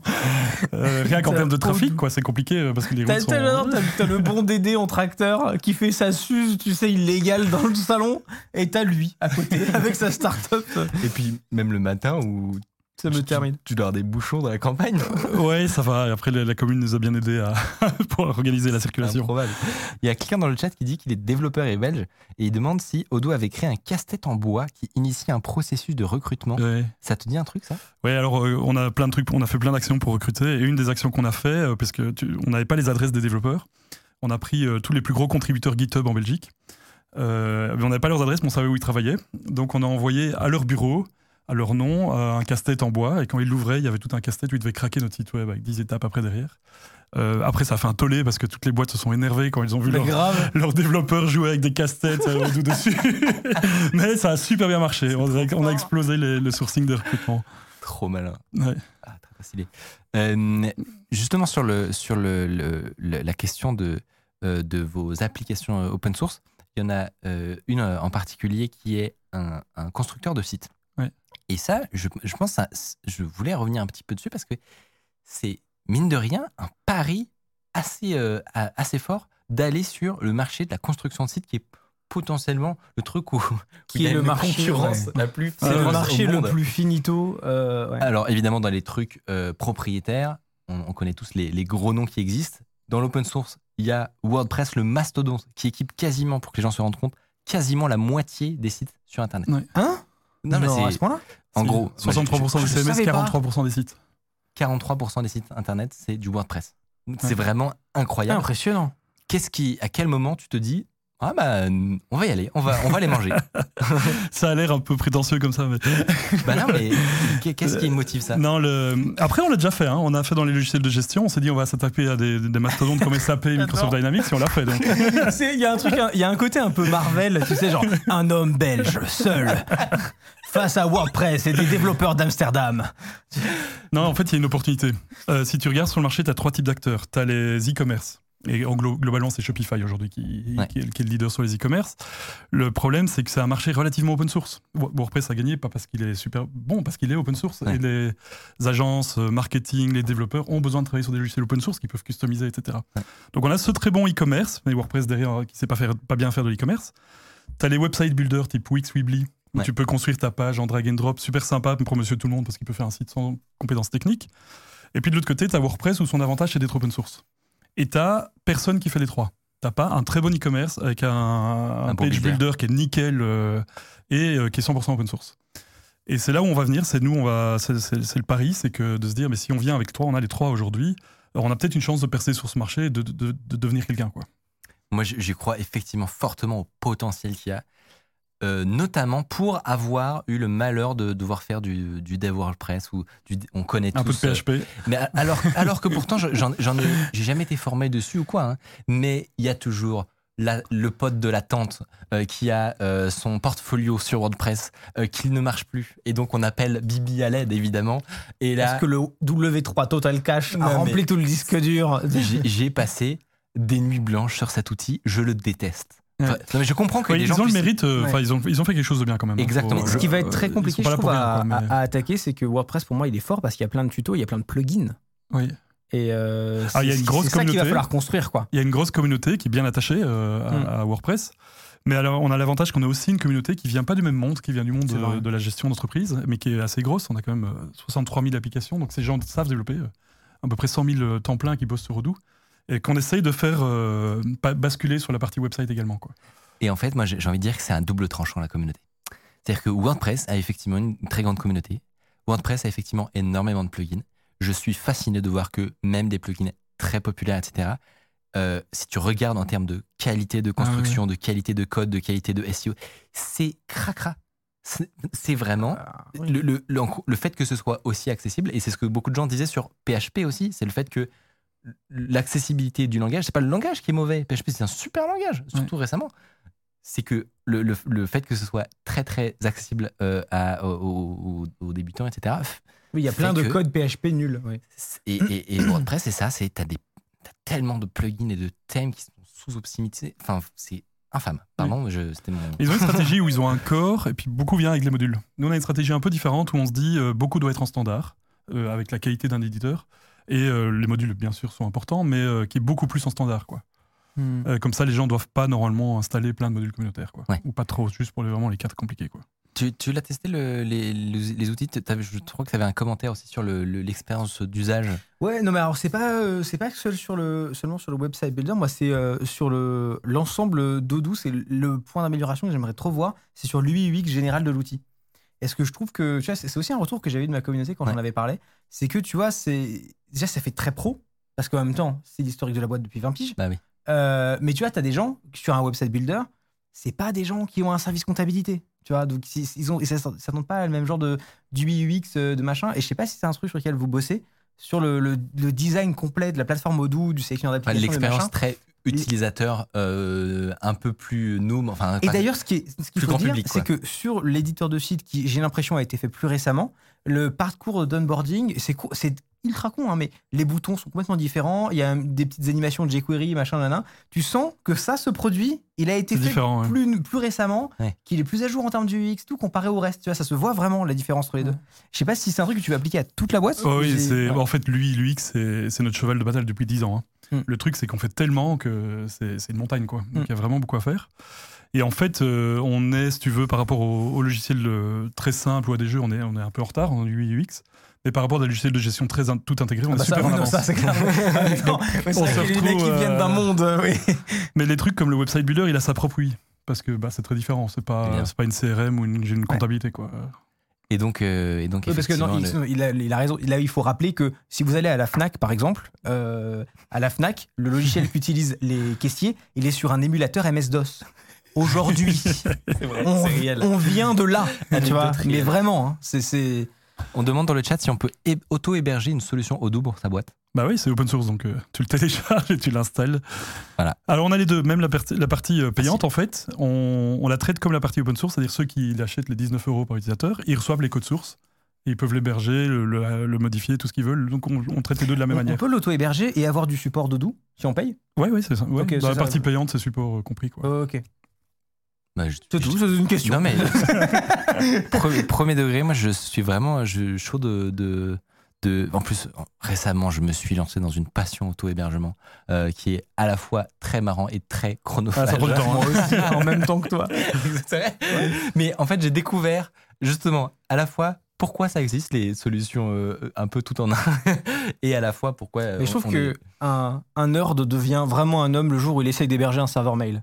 Et qu'il et qu'il l'abandonne. Il fait les tagging, les decking, Les et putain, quel c'est la pire chose à, pire chose à Quel essayer. enfer. Il y a un, un outil que je ne sais pas si tu, tu le connais, euh, et je ne sais pas si, euh, si tu en as déjà entendu parler, Fabien, ça s'appelle Cap Rover. J'ai découvert Non. ça récemment.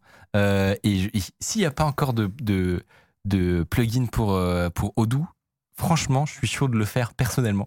Euh, puisque le principe, c'est que ça te permet de faire du PAAS, comme on dit, donc Product as a Service, sur ton propre serveur. En gros, le, le- le concept, c'est de dire, tu vas, tu vas comprendre. J'ai le petit singe qui fait des cymbales là dans ma tête à l'heure actuelle. Le, un des trucs très très sympas avec certains hébergeurs, euh, certaines solutions, c'est qu'ils te font un peu du tout en un, tu vois. Donc un- tu, tu cliques sur un truc et hop, ça t'installe euh, un serveur mail, justement. Tu cliques sur un bouton euh, et puis il peut te, directement t'installer euh, une solution de, de, de blog, genre Ghost, tu vois, le, le- le blog par excellence.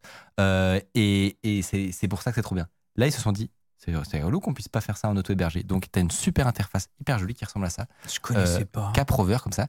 Et en gros, si tu vas dans, euh, dans euh, appli, euh, tu peux avoir directement des applis en one click. Donc là, tu vas installer un, euh, un euh, AdGuard, tu vois, donc un, un, Mhm. un ad blocker pour, pour ton, tes appareils. Tu cliques sur un bouton install et ça t'installe une instance sur ton serveur Mais c'est du Docker. préconfiguré. Exactement. En réalité, derrière, c'est euh, un truc qui s'appelle Docker et euh, qui permet tout simplement d'avoir tes, tes petites applis comme ça. Donc, Fort. Je, je pense pas qu'il y ait encore euh, Odoo, euh, quoique parfois la communauté les, les implémente. Donc, Ouais. euh, mais si ça y est pas, moi je suis chaud de le faire parce que je- j'utilise ça maintenant et c'est vraiment très très pratique. Qu'est-ce que t'as auto-hébergé Par exemple, un, un gestionnaire de mot de passe, euh, un, Ah, J'aurais trop peur de ça. moi. un. Bon, non, mais euh, ça, ça- tu sais, un, Bitwarden. Ouais, euh, ouais. Ça, ça, ça, marche- ça se fait très très bien. Euh, c'est la même version qu'ils ont eux sur leur serveur en réalité. Donc, Ouais, euh, mais tu c'est vois, en cas de, tu vois, en en cas d'incendie, il faut que t'aies un bon backup. Quoi. Oui, oui, voilà, exactement. Bon, bref, pardon, c'était une petite, Ouais, ouais. Ouais. une petite euh, aparté, mais, euh, mais en tout cas, euh, sur l'auto-hébergement, pour répondre à la question dans le chat, c'est totalement possible. Vous pouvez le faire, là, si vous voulez, euh,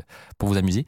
Euh, je, je voulais un peu revenir sur les, les histoires que tu as eues euh, assez euh, improbables, notamment sur la- le pilotage de la boîte et tes- la gestion de comment tu gères un board, par exemple. Je sais que notamment que tu as un historique qui est un peu mouvementé euh, à la, au pilotage de, de la boîte. Est-ce que tu peux nous, nous raconter ça? Euh... Ce que tu peux dire, évidemment? Oui, oui, je peux, on peut tout dire. Pas... Euh, mais en fait, moi, j'ai dû apprendre ça. C'est-à-dire que quand tu commences, tu es entrepreneur, tu es le chef de ta société avec tes collègues et tout ça. Et puis, quand tu fais ta première levée de fonds, il faut commencer à construire un, un conseil d'administration. Et donc, tu, les investisseurs arrivent, tu dois trouver deux, trois personnes et tu crées un conseil d'administration. Et normalement, le conseil d'administration est au-dessus du CEO et décide du CEO. Et puis. euh, et donc moi j'ai pris ça très à cœur. Euh, je me suis dit voilà il y a le conseil d'administration dont je faisais partie, hein, mais on était plusieurs. Et, euh, moi en tant que CEO j'essaie de les satisfaire et etc. Ce que j'avais pas pigé, c'est que les actionnaires sont au-dessus du conseil d'administration. Il m'a fallu du temps pour piger. Et moi j'étais l'actionnaire majoritaire donc le moment où j'ai commencé à avoir des problèmes avec le board, j'en ai vraiment souffert et j'avais alors je- j'avais pigé, je connaissais la loi, etc. Mais je l'avais pas bien intégré que en fait euh, j'étais actionnaire, on aurait, j'aurais pu euh, en licencier ou quoi que ce soit. Alors aujourd- aujourd'hui, je, je rassure tout le monde, on a un chouette board, mais j'ai eu un, un board mouvementé avec des, des tentatives de prise de contrôle de l'entreprise, ce genre de choses. Quoi. Mais alors, moi, moi qui suis un, un peu novice justement dans cet aspect-là de, de grosses entreprises, entre guillemets, ça ressemble à quoi en fait à une tentative de prise de contrôle de ta boîte Alors moi, comment ça s'est passé? C'est euh, on n'avait plus de cash. Et euh, il fallait donc moi j'ai cherché de l'argent à faire revenir dans l'entreprise pour payer les salaires et compagnie. Et j'ai proposé au board voilà on a 700 000 euros à, à réinjecter dans l'entreprise. Le board a refusé. Il a dit non non non non non non. Et donc on n'avait plus de cash, on n'avait plus payé les salaires donc c'est vraiment compliqué. Et puis euh, les deux investisseurs euh, qui ont refusé sont venus. Mais on a une proposition d'injecter 2 millions d'euros dans la société avec une valorisation qui était bien plus basse que ce que Ah oui. quand ils étaient rentrés, c'est-à-dire, manger, en quoi. gros, ils prenaient euh, 30-40% Ah oui. de la société euh, comme ça. Et ce qui, ce qui nous a foutu dans la merde. Alors bien sûr, on l'a pas accepté, hein. mais euh, voilà, ça ressemble à ça. Oh, angoisse. Et là, c'est le- la partie simple, mais la réalité, c'est quoi? C'est que tu as beaucoup de pression psychologique. Tu dors plus, euh, c'est que ça dure des mois, cette discussion. Tu as des avocats, des machins, des trucs. Et que pendant ces mois-là, toi, tu essayes de faire survivre la boîte, quoi. Tu essaies de payer tes salaires, de faire que l'argent rentre. euh, Dire bonjour à tout le monde et, le et matin ça, c'est le truc euh, sourire. du dessus, ouais. quoi. C'est le truc que, que tu fais sur le côté, et- mais, qui, mais qui, qui pèse beaucoup, quoi. Et alors justement, le, ensuite, bah, t'as appris sur le tas. Euh, comme tu disais, t'as pas de. Ah bah là, à un moment donné, euh, après euh, quelques mois de discussion où j'en voyais plus le bout et on n'arrivait pas à se mettre d'accord, etc., à un moment donné, je me rappelle très bien de cette nuit-là, vers minuit, hein, je suis rentré un soir chez moi, j'ai dit j'en ai marre de toutes ces conneries. Et j'ai commencé à faire la liste des gens que j'allais licencier. Et je me dis, dans, dans quelques semaines, je me mets euh, euh, à l'équilibre. Est-ce que tu avais un petit verre de whisky avec du smooth jazz derrière Quand tu faisais le Death Note, là. Non, on en rigole, mais c'est horrible. C'est vraiment horrible parce que c'est la première fois de ma vie où j'ai licencié des gens que je voulais pas, quoi, que j'aimais Ah, bien, euh, mais c'était juste nécessaire pour la survie de la boîte parce qu'il y avait plus de capitaux étrangers qui allaient rentrer et euh, il fallait qu'on devienne euh, à l'équilibre, quoi. C'est à ce Et- moment-là où, où, du coup tu as notamment pris des, déci- des, des décisions sur euh, euh, la gestion de justement l'open source et du propriétaire. Tu trouves un équilibre un petit peu plus Non, euh, ça c'est arrivé après. harmonieux. Ça c'est vraiment euh, deux trois ans après. Et euh, mais c'est lié, c'est- c'est-à-dire que j'avais pas le bon business model, donc je souffrais, j'ai souffert pendant des années parce que j'avais pas le bon business model, quoi. Et justement, la question que j'allais poser, c'est maintenant que tu as trouvé quelque chose d'un peu plus équilibré, que ta boîte un petit peu un- va mieux, que ta boîte va mieux, euh, est-ce que tu as, eu un, contre-coup de la communauté du, de l'open source? Alors ça, c'est ce qui est marrant, c'est que euh, c'était vraiment un mauvais calcul de ma part. Mais avant la communauté, mais je vais parler quelque chose de lié. Le, moi, j'étais passionné de l'open source, je voulais faire que de l'open source. Et c'était je- 100% open source. On, voilà, on a construit une communauté sur cette idée de dire on va faire le logiciel 100% open source, etc. Après, je les ai tous déçus parce qu'à un moment donné, j'ai voilà, dû changer d'avis. Et de dire bah, désolé les gars, maintenant euh, 80%, tout ce qui est open source, open source bien sûr. Mais on va ajouter 20% de fonctionnalités payantes. Tout le monde s'est énervé, c'était la guerre, euh, etc. Ce que j'avais pas compris, c'est qu'en fait, de faire ça, ça m'a permis de faire x10 sur les équipes de développement parce que du coup, j'avais des rentrées d'argent. J'ai pu engager 10 fois plus de développeurs et aujourd'hui, je contribue 10 fois plus à l'open source que ce que je faisais à l'avant où on était que 100% open source, alors qu'aujourd'hui, on n'est que 80%. Donc, c'était vraiment un très mauvais calcul de ma part. C'était vraiment par idéologie non pas. euh, en fait, le- la manière d'arriver à ce que je veux faire, de contribuer à l'open source, maintenant on y arrive mieux alors qu'on l'est pas complètement. Quoi. C'est-à-dire que les, les gens étaient très fâchés du fait que Alors, le, Là, la, la- la communauté, effectivement, c'était l'enfer. C'est-à-dire que ben, je les comprends. Hein. Franchement, on les a déçus. C'est-à-dire que pendant des années, on a dit les gars, on va faire ça, on va faire ça, on va faire ça. Et à un moment donné, on a dit bah non, finalement, on va changer de business model, on va pas faire. Et ils ont, ils ont été furieux. Si j'avais été plus euh, prudent. clair au début, Mm. par exemple, j'aurais dit le business model dans le futur, c'est qu'on va devoir trouver une, une manière de rémunérer la société pour être durable sur le long terme, etc. Je pense que tout le monde l'aurait compris. Mais comme le discours était pas celui-là au début, euh, il y a eu, euh, même encore aujourd'hui, il y en a des gens qui nous reprochent cette décision d'il y a, il y a quelques années. Quoi. Tu as toujours aujourd'hui de l'hostilité du. Alors maintenant, il n'y en a plus beaucoup, mais de temps en temps, il y a un gars qui sort un truc. oui, mais vous. Vous êtes passé de l'autre côté. voilà. voilà. Ouais, ouais, on- Je peux le, je peux le, je peux le l'imaginer en tout cas. Ouais. Euh, Il y, y a un, un truc qui est hyper intéressant, c'est le fait que euh, euh, à l'époque, comme tu disais, c'est comme si vous aviez un petit gâteau, de, un petit gâteau où, où 100% était open source. Ouais. Euh, maintenant, il y a un pourcentage moins important de votre Maintenant, c'est qui l'est. 80%, mais c'est une grosse tarte. Quoi. Mais exactement, le gâteau a, a- c'est- a été décuplé. Ouais. Notion qui n'est pas forcément intuitive pour tout le monde et qui peut créer justement des, des, des frustrations pour rien. Non, ouais. J'allais faire une blague, je fais qu'effectivement, Notion, c'est pas intuitif. Mais c'est- Notion au logiciel. Alors, on, est- on fait une alternative à Notion aussi, qu'on Ah vient ouais de lancer. Ah Ouais. Est-ce que ça marche? Alors, on vient de la lancer il y a trois semaines, donc on n'a pas encore Ah. beaucoup de retours, mais. Non, mais est-ce que le programme fonctionne? Alors, on n'est pas aussi bien que Notion. Alors, t'as des critiques sur Notion. J'allais dire, si le vôtre s'ouvre, déjà, je pense qu'on est Ah non, vraiment alors pas mal. C'est pas Mais on a, la- on a notre C'est V1, donc il faut le temps un peu que. Hyper intéressant. Alors, donc, c'est un gestionnaire de, de documents Base de connaissances. intelligents. quoi. Ouais. Comme Notion. Alors, en fait, on a copié Notion, hein, c'est simple. Bah non, mais il faut. hein. J'adore, j'adore ça. Ben non, mais il faut, il faut objectivement Ouais. euh, de- des gens qui ont fait quand même des avancées euh, significatives Ouais. sur l'expérience utilisateur. Euh, c'est Bah, alors, cool. oui, ils étaient plus avancés que nous sur le domaine, donc on les a copiés complètement, mais alors on les a intégrés au reste. Donc tu as des trucs du style, tu es en relation commerciale, euh, un bouton, tu arrives dans la base de connaissances, ça revient pour ton email, euh, ça remplit ton opportunité pour faire la qualification du prospect, donc tout est connecté. quoi. Oh, c'est trop bien. Attends, et est-ce que je me suis toujours demandé si Tu vas le faire quitter Notion. est-ce que est-ce que tu, tu peux avoir des, des- de l'automatisation à l'intérieur d'Odoo? Oui, on a, on a ce qu'on appelle le Odoo Studio, qui est une app pour créer des apps ou customiser des apps. Où tu peux drag and drop, faire tes écrans, faire des, des- quand, je, quand, quand il se passe ça, je fais ça, etc. etc. Et donc tu pourrais intégrer un bout de base de données dans ton Notion like entre Ouais, guillemets par ça. exemple. Tu peux construire tes propres tables. Oh là euh, Pardon, mais vraiment, c'est tout ce que j'ai toujours voulu vraiment. Euh, c'est ce que je reproche aussi un peu à Notion, c'est le manque de, de customisation. Euh, en tout cas, euh, beaucoup de beaucoup de Ah ben on le voit là, ça c'est le nôtre. trop bien. Ouais. Bah oui, effectivement. C'est littéralement Notion. Oui. Bah non, mais on reconnaît le- les bons patterns. euh, et Et là il y a le chat avec, avec vidéoconférence. Tu peux... Bah, il manque un Ouais. chat dans Notion. on est d'accord qu'il manque un chat dans Notion. Alors, je t'avoue que Si je dois ajouter encore une application de chat dans ma vie, je pense que je vais me jeter d'un pont. Euh, Mais pour le remplacer, pas remplacer ton Slack. mais non, parce que y a toujours deux enfoirés qui vont pas aller dessus. Mais pas dans ta boîte. Ouais, ta Ouais, en fait, nous, on travaille dans l'équipe des employés, Exactement. quoi. Donc. En tout cas, beaucoup de, de- de gens très très euh, intéressés et, euh, et contents de, de, de- de t'entendre. Euh, un entrepreneur honnête intellectuellement, c'est pas courant. Et ouais, c'est surtout la transparence qui revient le plus. C'est ça qui, euh, qui, je pense, fait C'est le plaisir. caractère open source aussi. Hmm. On a toujours communiqué. Mais c'est ce que font toutes les boîtes open source, quoi. Voilà. Je crois que par exemple, on peut euh, savoir quel est, en gros, le salaire moyen dans les équipes de Odoo euh, avant d'être euh, embauché. Oui. Alors sur notre site web, si tu vas sur odoo.com jobs, tu peux euh, voir la moyenne des équipes. Donc tu dis, moi je suis dév- développeur, 4 ans d'expérience, et tu vas voir la moyenne de combien sont payés les gens. En régie tout de suite.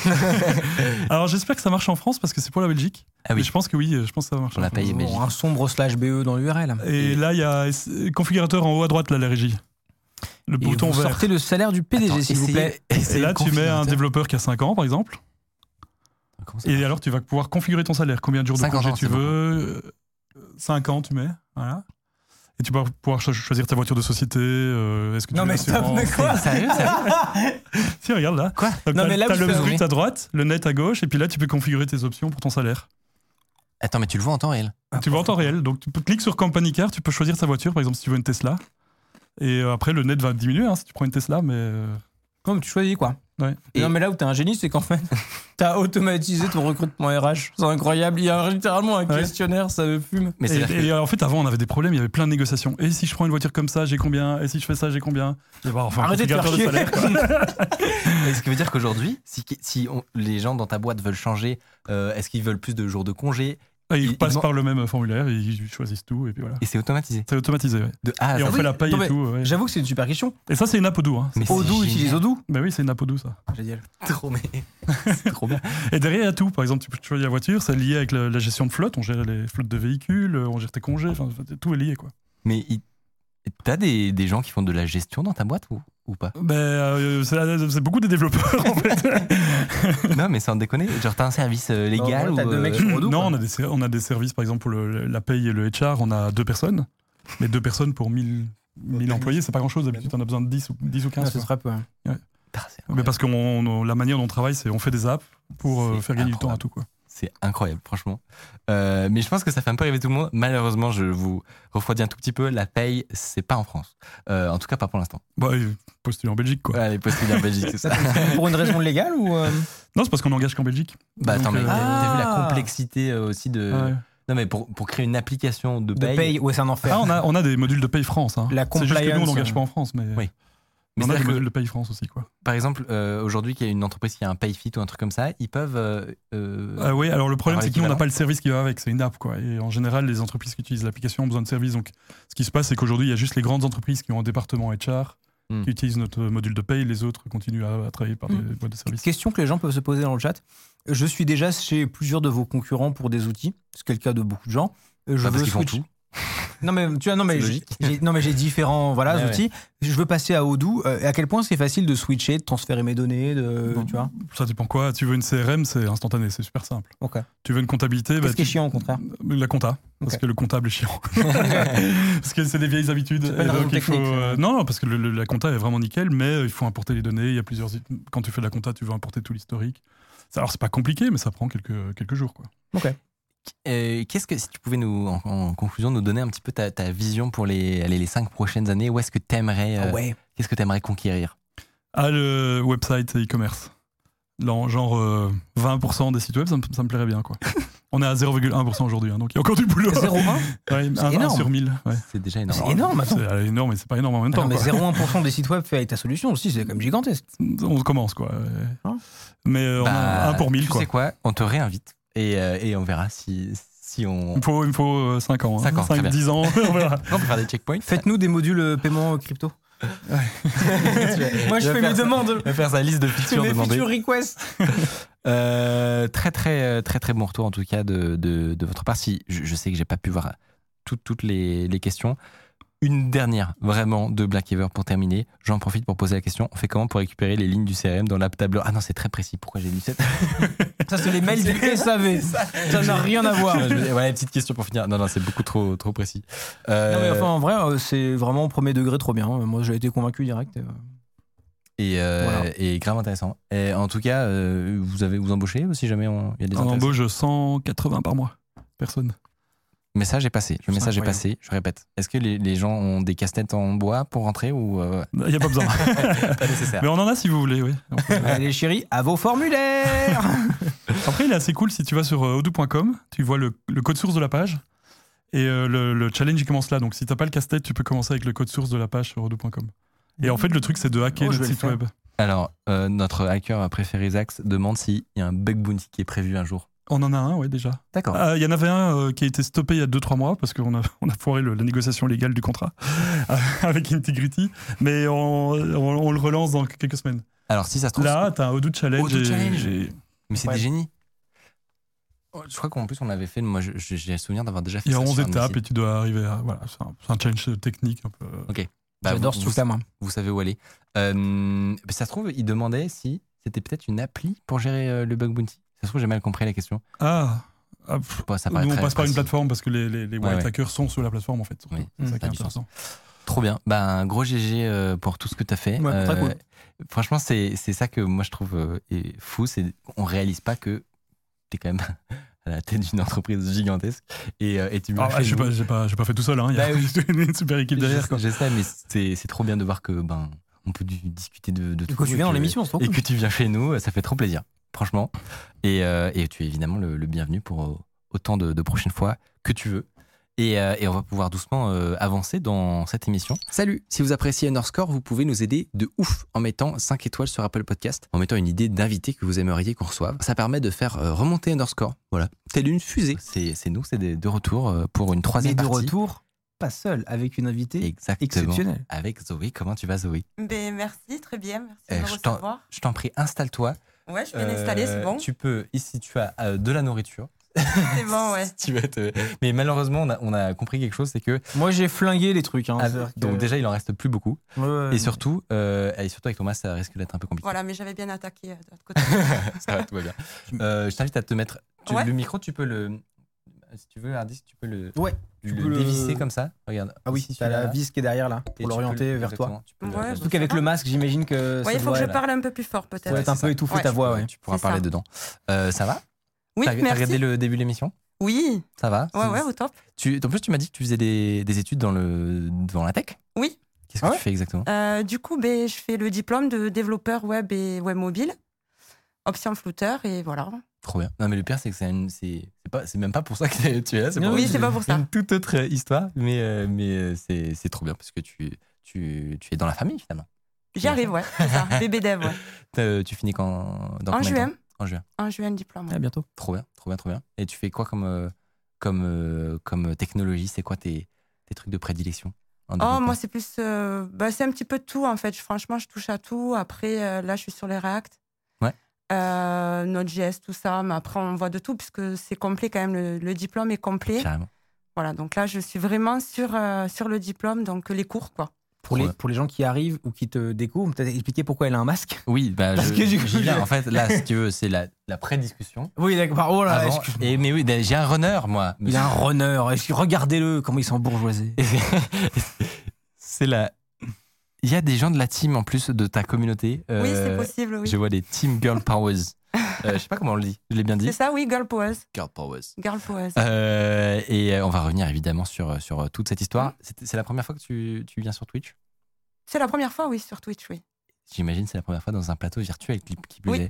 Aussi. Et moi, je me suis toujours demandé si c'était perturbant. Pour... le- Bon, alors, toi, tu as l'habitude, euh, donc euh, tu, tu n'es pas désarçonné. Est-ce que c'est bizarre de rien voir? Parce que, évidemment, les... Euh, nous, on n'a pas de montagnard. Spoiler, on n'a pas de Non, non, non, c'est pas bizarre, c'est impressionnant un petit peu quand même, voilà, d'être euh, d'être là, mais, euh, mais non, bah- sinon le, le plateau est chouette. Mais après, C'est on est chouette. assis. Dis- Donc, Oui, tu vois, ça. Ouais.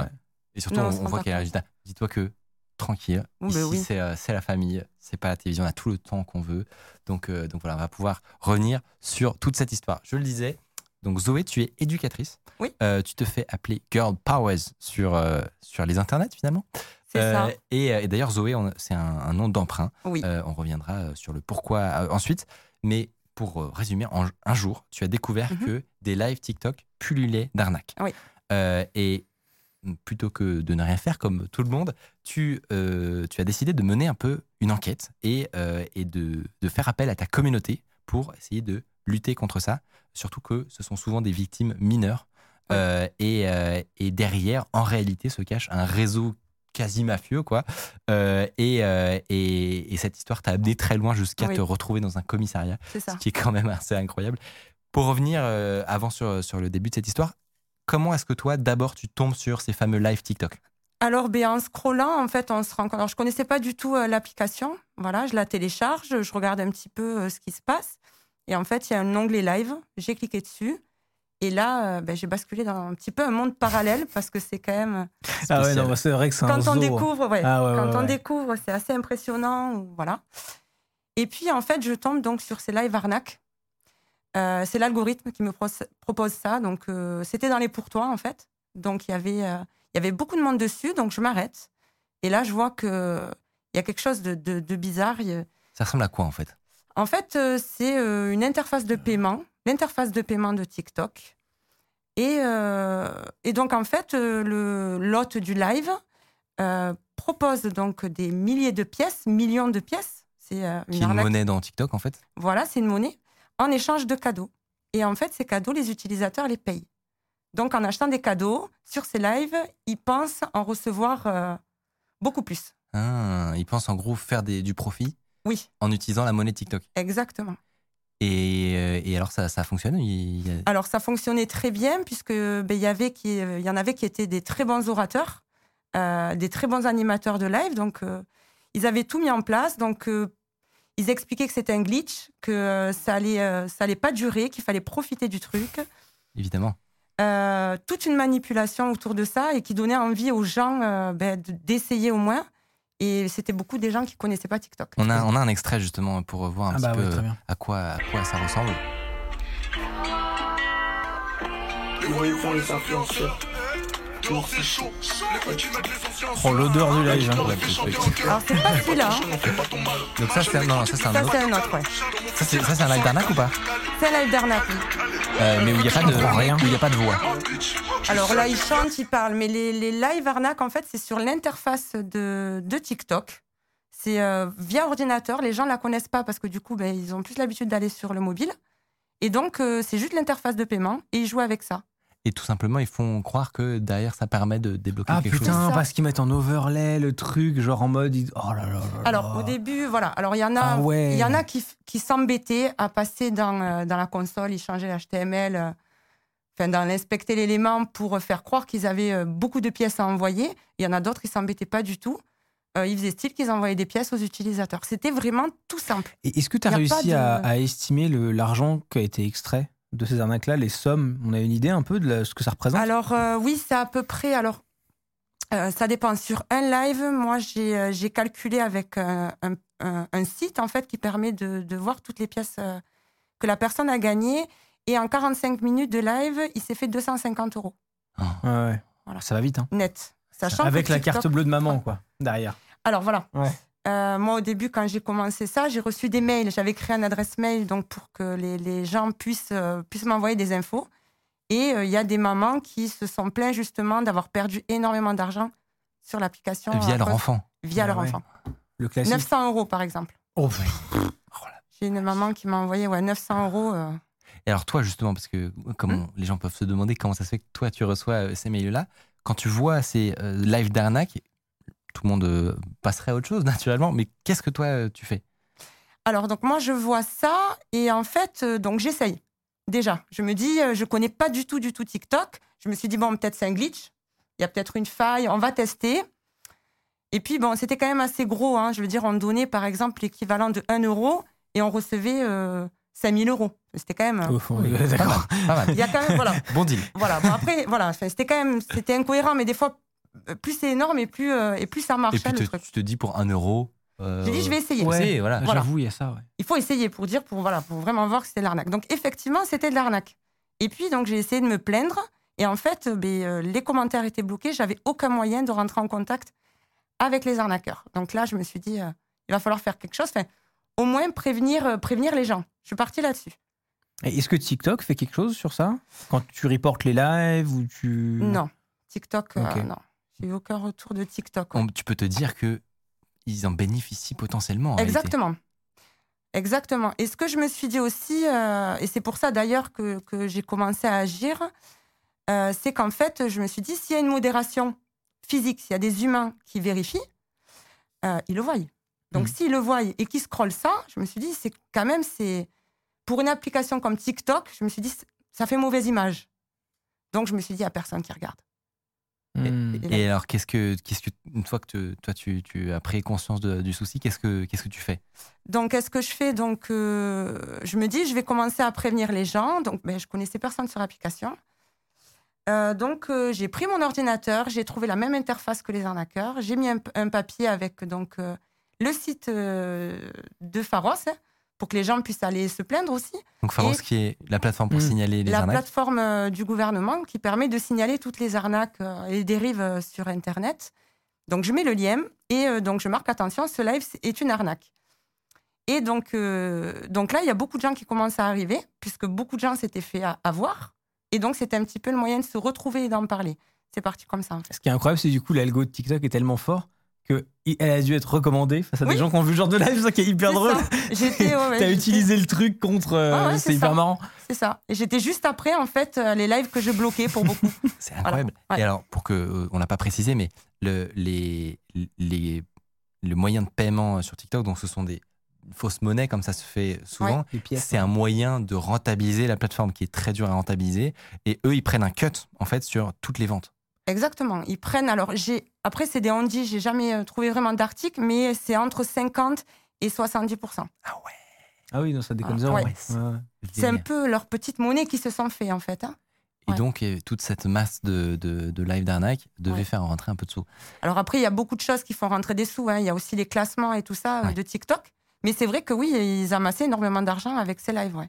Autant TikTok que les arnaqueurs. Et, et alors, concrètement, tu, tu lances, toi, des lives Hmm. donc, avec ton, ton compte, avec ta communauté. Et qu'est-ce que, qu'est-ce que vous faites? Et donc, euh, alors tout, tout s'est passé très vite. Donc, je lance ces lives. Donc, les gens viennent, euh, voilà, euh, commencent à se plaindre. C'était un petit peu, euh, voilà. On- Donc, j'expliquais qu'il fallait, por- qu'il fallait aller porter plainte sur Pharos et tout. Et puis, à un moment donné, euh, en fait, les gens me disaient qu'ils signalaient, mais que TikTok ne répondait pas. Et là, je me suis dit, quand même, quoi, il va falloir essayer de faire quelque chose. Donc, euh, donc on- j'ai réfléchi à une, une stratégie, on va dire, euh, pour pouvoir contrer ça, pour pouvoir justement supprimer ces lives pour hacker la modération pour hacker la modération. On va dire pour déclencher ouais, les, Et alors, les signalements. que- comment, sans, sans forcément rentrer dans, dans le détail, que- ça ressemblait à quoi Qu'est-ce que tu faisais?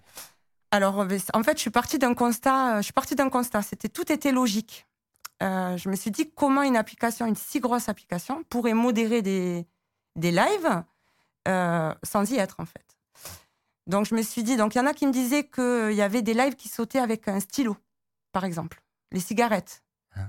Dès qu'on affiche une cigarette, le live Ah saute. ouais? Oui. Donc, il y a de la modération quand même. Ah, Donc je me suis dit, ok, il doit y avoir un scanner, ils ont dû calibrer des trucs, ok, on rentre ça, voilà. Donc je me suis dit ça, audio aussi, l'audio peut sauter. Les voix d'enfants euh, sautent beaucoup plus facilement. Et puis euh, je me suis dit, en fait, ils ont fait confiance aux utilisateurs. Comment faire pour que pour faire confiance à ces utilisateurs-là? Et donc là, euh, bon après, là c'est les, les- techniques du début. Après, ça évolue bien sûr, mais euh, je me suis dit bon ben voilà, les, les utilisateurs vont faire des signalements, ils vont balancer des phrases, des phrases, des phrases. Comment l'ordinateur peut les traiter? À travers des mots, tout simplement. Donc je me suis mis un petit peu à la place des programmes, des programmeurs quoi en fait. Et je me suis dit, ils ont dû enregistrer quelques mots. Et bam, tant de fois ces mots-là, ben, ça saute. Et donc, euh, il y avait ça. Et donc, j'ai réuni du monde. euh, donc, il y avait du monde sur les lives. Donc, j'ai commencé à sortir des post-it. C'est parti avec des post-it de base. Des post-it et tonnes de papier. Donc, j'avais des post-it partout. euh, J'adore. Et donc, tu coordonnais voilà. tous les gens de, de ta communauté Oui. pour qu'ils aillent Voilà. signaler les, les- les mots que tu leur donnais. Comme des bots vivants, en fait. Tout simplement. C'est la elle a- War. ouais. Elle avait un botnet. C'est incroyable. Et, Incroyable. et alors, au- au- avec des essais, des erreurs, des essais, des erreurs, tu, tu finis par trouver du coup Ah, mais ces, c'est ces tombé direct. hein. Ah ouais Ouais, ben, je me suis dit. euh, Incroyable. ben, en fait, je me suis dit, euh, qu'est-ce qui, peut, qu'est-ce qui peut faire sauter? Donc, ça va pas être bonjour. Ça va être des mots qui sont percutants, cohérents et percutants. Voilà. Donc, euh, Évidemment, non mais c'est bien que tu t'es voilà. ta recette magique, tu, tu nous donneras peut-être pas les. Alors, et après, il y a d'autres choses après qui Attends, mais découlent tu les as mis en bon, public, les mots. Alors, oui, de toute façon, On c'était peut- en public. bah, hein. Bah oui. C'était sur les lives. C'était quoi, comme mot? Alors, il y avait, euh, par exemple, euh, alors moi, après, derrière, je faisais aussi, euh, je mettais pas, pas toujours tout, mais par exemple, euh, donc les gens marquaient des, des, des phrases. Voilà. Je dit, les phrases, les mots, les le, les a, et pff, ils en ont rien à faire, ils envoyaient des articles. Donc, je me suis dit, on va partir sur des mots. Attention, danger, tous des mots percutants. Et en fait, Mhm. on va les accoler, sans verbe, sans rien. Une word T'as list. fait des strings de, de phrases, genre c'est incroyable. Donc j'avais mes post-it avec mes, voilà, mes, mes façons de signaler, mes petits codes, quoi. Et je me suis dit, ben, si on y va tous en même temps, donc avec différentes IP en plus. Et qu'on que- spam, ouais. Et j'ai dit, et donc euh, j'ai commencé à sortir ça. Donc un papier avait le nom de C'est trop l'arnaqueur. J'ai sorti euh, donc euh, le papier avec la méthode, et là, bam, le premier lave saute, d'un coup. Tout de suite. Et là, on était tous, euh, ouais. Ça y est, t'avais trouvé le truc. Et là, on s'est dit, boum, quoi. Ah, t'as dû kiffer. Ah, mais après, oui. Ça devait être trop drôle. Et alors, alors tu, con- génial. tu continues euh, avec le premier qui, qui fonctionne, tu t'arrêtes pas là? Donc avec le premier qui fonctionne, ben, on, co- on continue quoi. Donc là c'est parti, on sort tous les post-it. Alors voilà, donc j'ai utilisé pas mal de post-it. hein. Et donc voilà, donc euh, on en avait qui cherchaient, donc qui scrollaient dans les lives pour trouver les arnaqueurs. On revenait sur mon live, je préparais le post-it, je balançais, tout le monde y allait, boum, ça sautait. Et euh, ça sautait en. Alors on s'amusait tellement à la fin à faire des décomptes. On leur disait bonne nuit, on, après on faisait des décomptes. c'est ça. Et, mais un peu ça. T'as fait ça pendant combien de temps? Alors, donc, euh, j'ai fait ça. Alors, je, je le fais jusqu'à aujourd'hui, hein, il y en a toujours, mais vraiment, donc, avec les lives et tout ça, ça a duré, on va dire, un mois, un mois et demi. Et en, en continu, en heure de, En en heure de continu. live? Parce que euh, les lives sautent. Mais par contre, moi, j'ai pas la possibilité, enfin, je contrôle pas le, la réactivation de TikTok. C'est-à-dire qu'on peut bannir Hmm. des comptes, TikTok va réactiver. Mais alors, en, Donc, c'est ça, on fait un peu. en, record de durée de live, c'est- c'est- t'as fait, t'as fait combien? Alors, sur un mois, euh, le premier mois intense, euh, j'ai fait entre 200 et 250 heures de live. et avec vache. une équipe qui était vraiment engagée, parce que j'avais une équipe qui était vraiment engagée. Ça, par contre, euh, C'est ils incroyable. étaient tout le temps sur mes Mais lives. un mois, un et demi de ça, ça suffit à te détruire une industrie de scammers. hein. Alors, mais justement, en fait, ils ont, alors, On appelle ça une ils en ont eu marre. Ouais, bah, Parce que j'ai vite été repérée. Et puis, ben, en fait, quand j'étais en live, ben, du coup, ils pouvaient rien faire puisqu'on était derrière et boum. Donc, en fait, ils ont, ils ont tenté à la fin de, de, de se caler à mes heures de sommeil.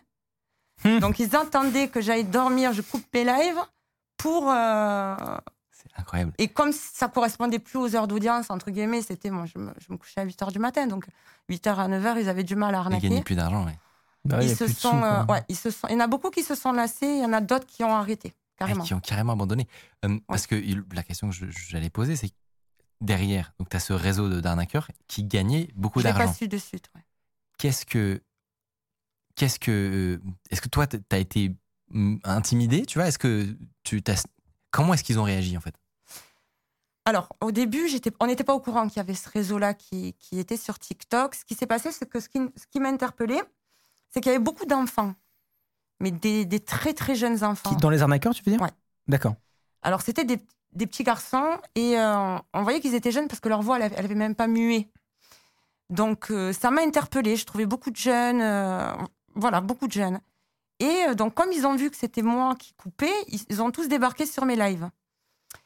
Et donc, j'expliquais, voilà, donc mon côté un petit peu éducatrice, où j'expliquais qu'en fait, ben non, c'est pas comme ça que qu'on avance dans la vie, c'est pas en volant des mamans, tout ça. Et donc, euh, j'exposais les risques. Il y avait quand même le site de, pendant un moment de Pharos. Et là, ils ont flippé, les jeunes. Donc, ben, Ah, Tu m'étonnes. euh, Et, alors, ils t'ont expliqué un petit peu, justement, ce qu'ils beaucoup- savaient? voilà, donc, beaucoup, donc en fait, il y, a des- il y a des jeunes qui sont venus en off me dire attention, en fait, il y a, il y a- il y a quelqu'un qui nous dirige et, euh, et c'est un adulte. Ah ouais. Quoi? Et oui, j'ai fait la- j'ai eu la même réaction, ouais. C'est quoi ce cirque? Et donc, Attends, elle est... je prends des par Elle est incroyable, elle est incroyable cette histoire. Quoi? Et donc, je vois ça. Euh, donc euh, voilà, il m'informe que tout s'organise sur Snapchat, qu'il y a des recrutements. Voilà, donc ça c'est en off. C'est Euh, le, c'est le, là c'est l'arnaqueur qui te parle. Ça c'est un jeune. C'est un jeune qui, alors, il, entre, il aussi entre un peu je te menace et un peu je te donne des infos. Voilà. Ah ouais. Oh, mais toi, tu dois être, Ouais. pas être bien quand même quand tu reçois ça là.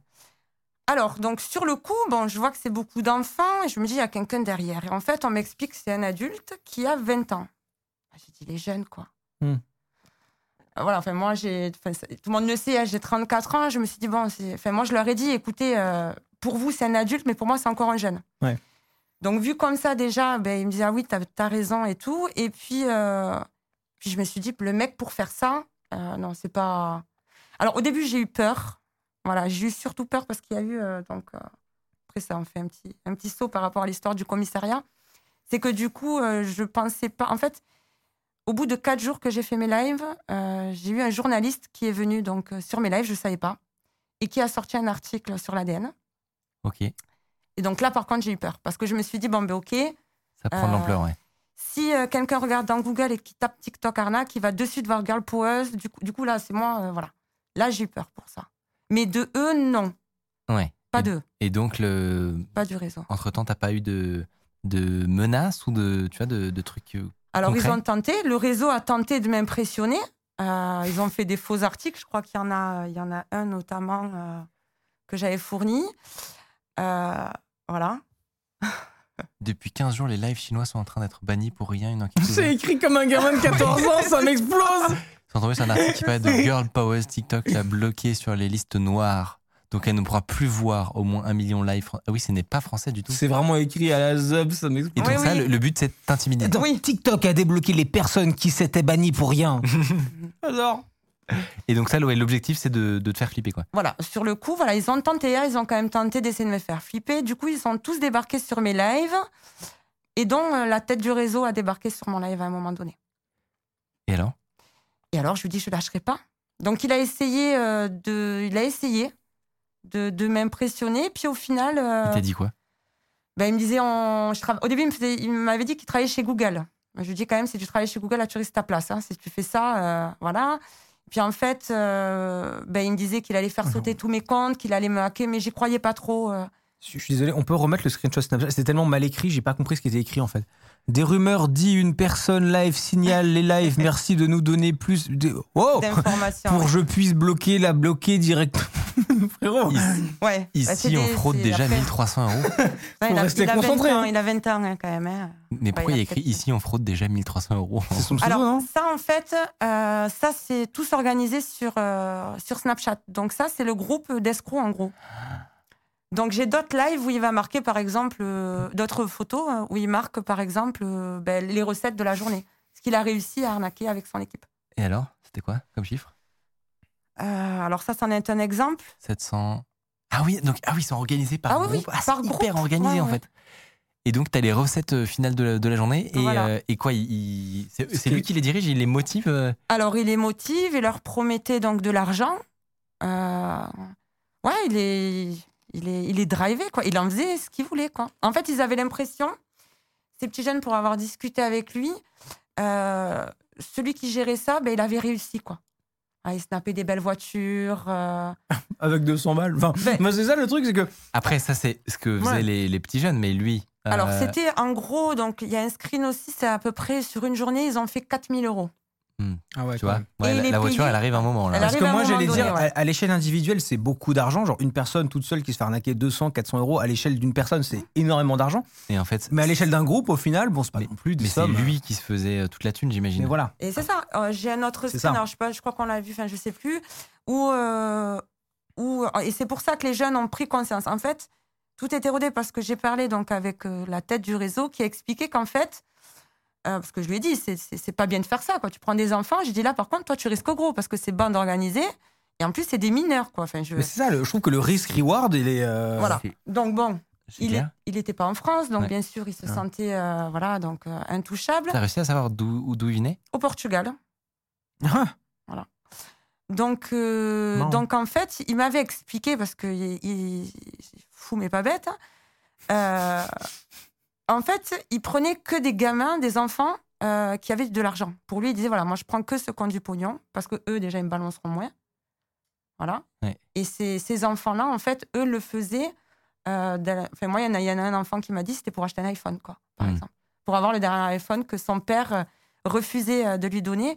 Et pourtant, enfin, moi, j'ai vu les, les snaps des, des petits qui, qui arnaquaient, c'est des gens qui avaient de l'argent. Ouais. Enfin, qui était bien, quoi. Ouais, ouais. C'était du, du surplus, quoi. Euh, Donc, tu, il les tu- payait que dalle, quoi. Donc, il gardait tout, de- il gardait tout le. le toute la thune. Mm. Et euh, un jour, ça allait un peu trop loin quand même. Euh, qu'est-ce, que, qu'est-ce, qui, qu'est-ce qui s'est produit pour que. Il y a tellement cette histoire de, de commissariat? Eh ben, c'est en relation avec le, avec le journaliste où là, où là j'ai, un petit, j'ai eu un petit peu peur parce que je me suis dit. Alors, il y avait ce réseau-là. Et encore, je crois que je venais de le savoir ou je le savais pas encore. Enfin, c'était voilà, c'était pas encore tout à fait clair. C'était vraiment au début. Et je me suis dit bon, ok, euh, je les coupe quoi, je coupe les lèvres, je, je leur enlève de l'argent quand même. C'est leur business quoi. Je me suis dit au final, je sais pas qui est, de- qui est derrière, qui peut tenir ça. Donc euh, par précaution, j'ai préféré ouais, aller à l'agent- au commissariat. Bon, ils m'ont pas du tout écouté. hein. Ils ont, ah ouais, ils ont. Ah oui, non, non, j'ai cru qu'ils allaient m'enfermer. Ouais. Ils ont, ils ont pas compris ou. Euh, ils ont cru que j'étais en train de décompenser. Puisqu'ils me connaissaient en fait de, de mon boulot d'éduc, hein, j'avais eu affaire Ah à oui. eux, euh, voilà. Et puis moi, j'étais arrivée au commissariat, donc un petit peu paniquée. alors, j'ai trouvé un réseau d'arnaques sur TikTok. Je l'ai remonté. Ils me connaissent. Ils veulent me, ils veulent me m'empêcher. Ils veulent me euh, faire. euh, ouais, ouais. mais c'est et ils ont, ils ont évidemment. euh, Ah, mais, mais ils m'ont regardé, ils se sont dit, euh, enfin, ils, ils ont dû attendre que de voir si ma crise allait s'arrêter, quoi. Donc là, ben, heureusement que le, le- le journaliste de l'ADN m'a quand même aidé. euh, il avait un contact donc à la gendarmerie, euh, le, le général, le colonel, enfin, je sais plus comment on avait, voilà, qui m'a aidé. Et du coup, je suis partie aussi à la gendarmerie. Ça a été pareil.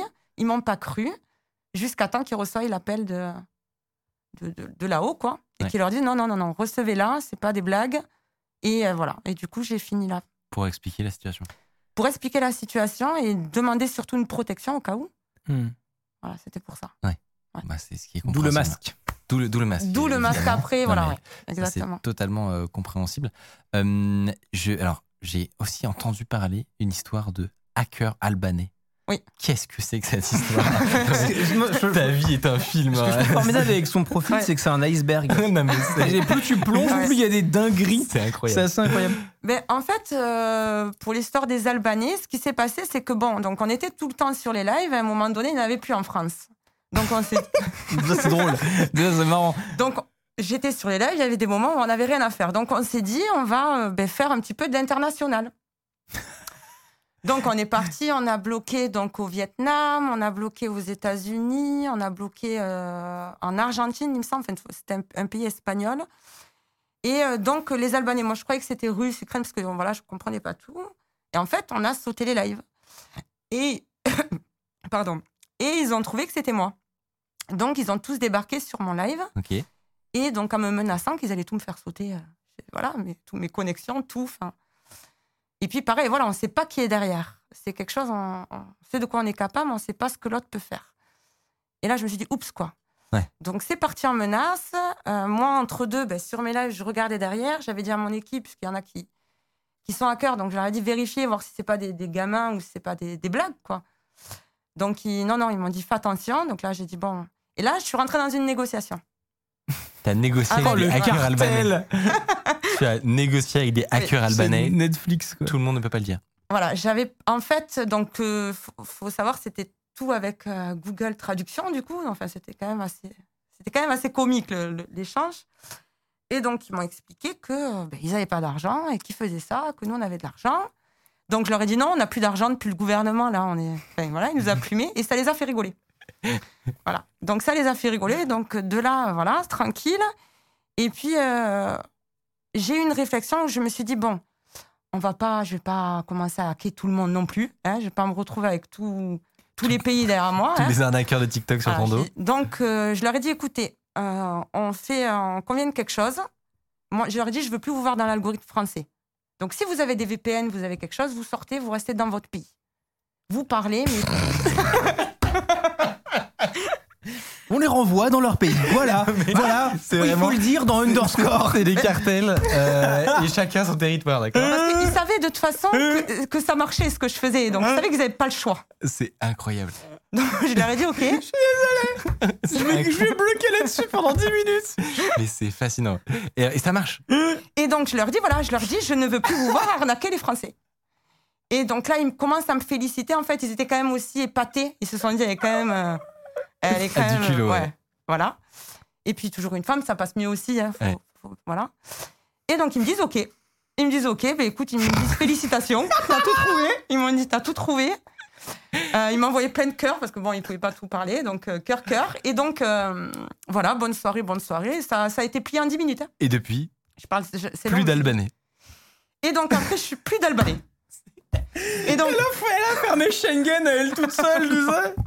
C'est incroyable. incroyable. et je suis partie vérifier, effectivement, donc parce que ils parlaient pas sur leur live. Et je leur ai dit, vous parlez pas, moi je sais pas qui vous êtes. Parlez et les Français vont Ouais. comprendre.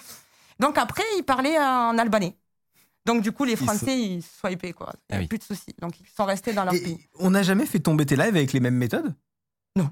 Alors on a essayé, mais Parce non. que c'est facile à copier. Je veux dire, en soi, une fois que t'as trouvé le truc. non. Ah ouais? Ouais. Après, il y a d'autres trucs où voilà, mais sinon, il faut une grosse équipe et puis c'est non, ils peuvent pas. Alors ça, ça, il y en a, hein, qui- il Qui ont essayé? y en a qui ont essayé. J'ai eu Ils des lives pas, qui ils sont avaient pas assez mais de nombre, genre. euh, je sais pas. Alors j'ai j'ai J'ai vraiment pas. l'impression que c'est les, batailles rangées. euh, Bah ouais, de euh, ouf. mais Moi, sur TikTok. J'ai pas tout dit hein. quand je faisais les lives. Voilà, ils ont pas tout compris. Ils Mmh. pas Ouais, tout. ok, oui, J'ai encore des- pas. ça. Tu as encore des, des trucs dans ta besace, évidemment. Euh, un truc que, que j'ai vu euh, également pour euh, finir, c'est que euh, il y avait même des mises à prix sur Oui. ton compte pour le faire sauter. Oui, oui, Euh, voilà, oui, c'est ça. Dis-moi que c'était en Regarde. monnaie TikTok. Non, mais regarde Oui. ça. Regarde. Donc en gros, Allez les Tu gars, pouvais les gars, gagner- fait dans le commentaire dès que vous l'avez fait. Oli fait. Allez, Un million de gars. pièces, ouais. Allez, Et- tu sais, il modi- il- non, motive tout le monde Michou, pour gagner le prix pour faire sauter son compte. Ouais. faut, euh, signaler. Improbable, mec. Foutez le feu à sa baraque pour 1000 poké dollars. c'est incroyable. Allez, vite, signalez Girl Poise, les gars. Fait. Girl. Ah non, mais ça se voit que, que c'est vraiment l'ennemi honnête, public. Moi, il y a un truc qui me vient en tête tout de suite, c'est que tout ça, c'est c'est un truc de génération en mode jeunesse se fasse un peu. En tout cas, ça allait très loin. Mais moi, j'ai des souvenirs incroyables quand j'étais beaucoup, plus jeune d'arnaquer des allopas sur Dofus. Tout le monde l'a fait. Oui, mais D'aller sur coco.fr pour arnaquer des allopas, pour payer des... Mais on, on parle de 2,50€, 5 euros, on parle de trucs à la con. Et surtout, Enfin- t'étais en un pour un, c'est-à-dire que tu étais en train de discuter avec quelqu'un et puis à l'intérieur du jeu, tu faisais tes magouilles, etc. Là, Ouais. c'est organisé. Oui, là, Le- ça a une autre échelle. Le Ouais, gars, il a recruté des mineurs Mm. pour faire de l'arnaque, pour voler des grands 900 euros à des pauvres darons qui ont Oui, rien oui, demandé. Mais c'est ouf, C'est c'est qu'en fait, euh, Terrifiant, ouais. on a vécu ça à une plus petite échelle, nous, à notre époque mais, d'Internet. non, mais évidemment. Et il, il se- il se rendait compte, le, le- la tête pensant de Alors toute cette lui, il n'a pas duré. Alors ça a duré, euh, voilà, mais il n'a pas duré longtemps. Puis il a quand même eu peur à un moment donné dès qu'il a vu que j'étais dans, dans Google. euh, Ouais. Il s'est dit ouais là, ça, ça peut, ça peut quand même être chaud. Non, il n'a pas duré longtemps lui. Et, aujourd'hui, toi, tu, tu vas toujours sur euh, TikTok ou euh, Donc oui, parce qu'il y en a qui, euh, il y, avait ce, ce réseau-là, mais il y avait quand même des, des gens isolés. Hmm, Il y a des gens qui, tout seuls, on se sont dit, bah, hmm. on va tenter Ça le marche, truc. on va quoi. le faire. hein. Donc, euh, donc ces gens-là ont continué, ont persisté, moi aussi, j'ai persisté. Et jusqu'à pas plus tard, la semaine dernière, il y en a un qui s'est fait avoir au minimum 700 euros en une heure et demie. Il s'est fait arnaquer. Ah oui, putain. Ok.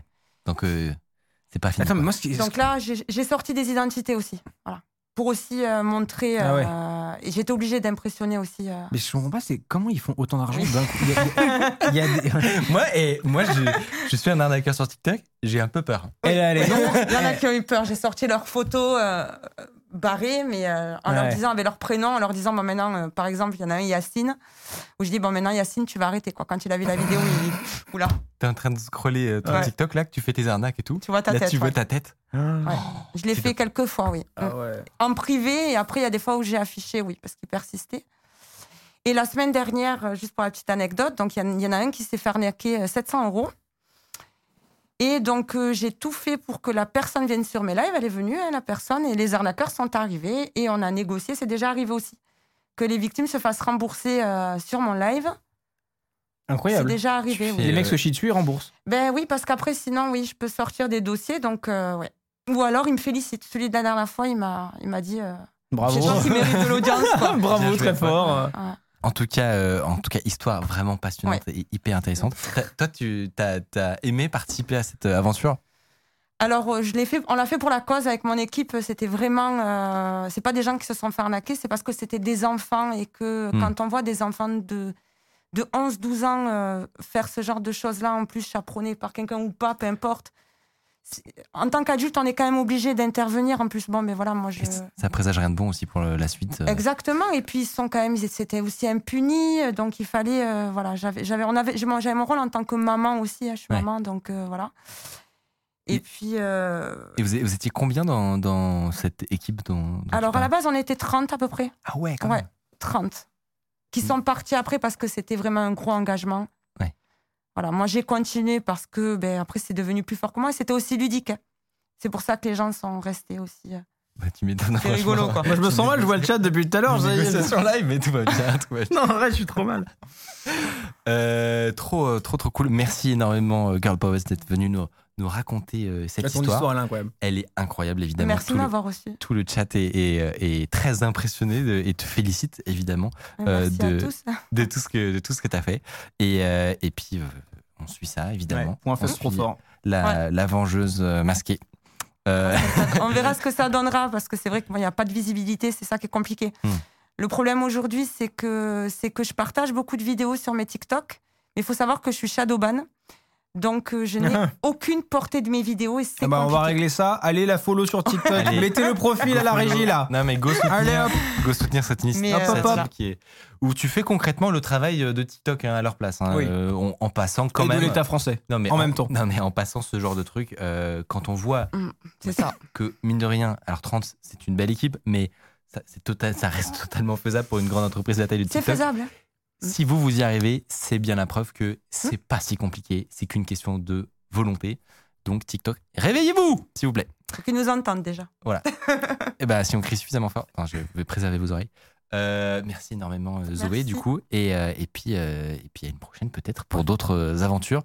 Euh, on arrive doucement vers la fin de, de cette émission. J'espère que vous avez passé un bon moment, le chat. Euh, où est-ce qu'on peut vous, vous suivre, Hardisk, d'habitude C'est Twitch. Twitch.tv slash harddisk, lundi, mercredi, vendredi à 18h, abonnez-vous. Lui, là, sa line, elle est incroyable. On te suit sur TikTok, évidemment. Oui, si vous pouvez vous abonner sur TikTok et Instagram aussi, au cas où que je sois supprimé TikTok. C'est pas celui-là. Ah. Parce que celui-là, il est tellement shadowban qu'on le relèvera pas, celui-là, à mon avis. Ah oui, t'as vraiment des niveaux La meuf, elle connaît mieux l'algo que TikTok, tu sais, ça me fume. Mais anti-arnaque. Sur anti-arnaque, Girl Pose, de toute façon, vous tapez Girl vous retrouverez. Anti-arnaque ou Girl, Girl Powers. ou Zoé, vous allez retrouver. euh, Je suis assez trop. Trop bien. Et ben, T'as 25 Merci. comptes, ça me fume. Oui, c'est un peu ça. Oui, ben c'est les risques du métier, Hardisk. Un peu. Euh, merci de nous avoir suivis. Euh, on se retrouve euh, très bientôt dans deux semaines pour la prochaine émission qui sera moins buggée, promis. Et sur ce, bonne soirée.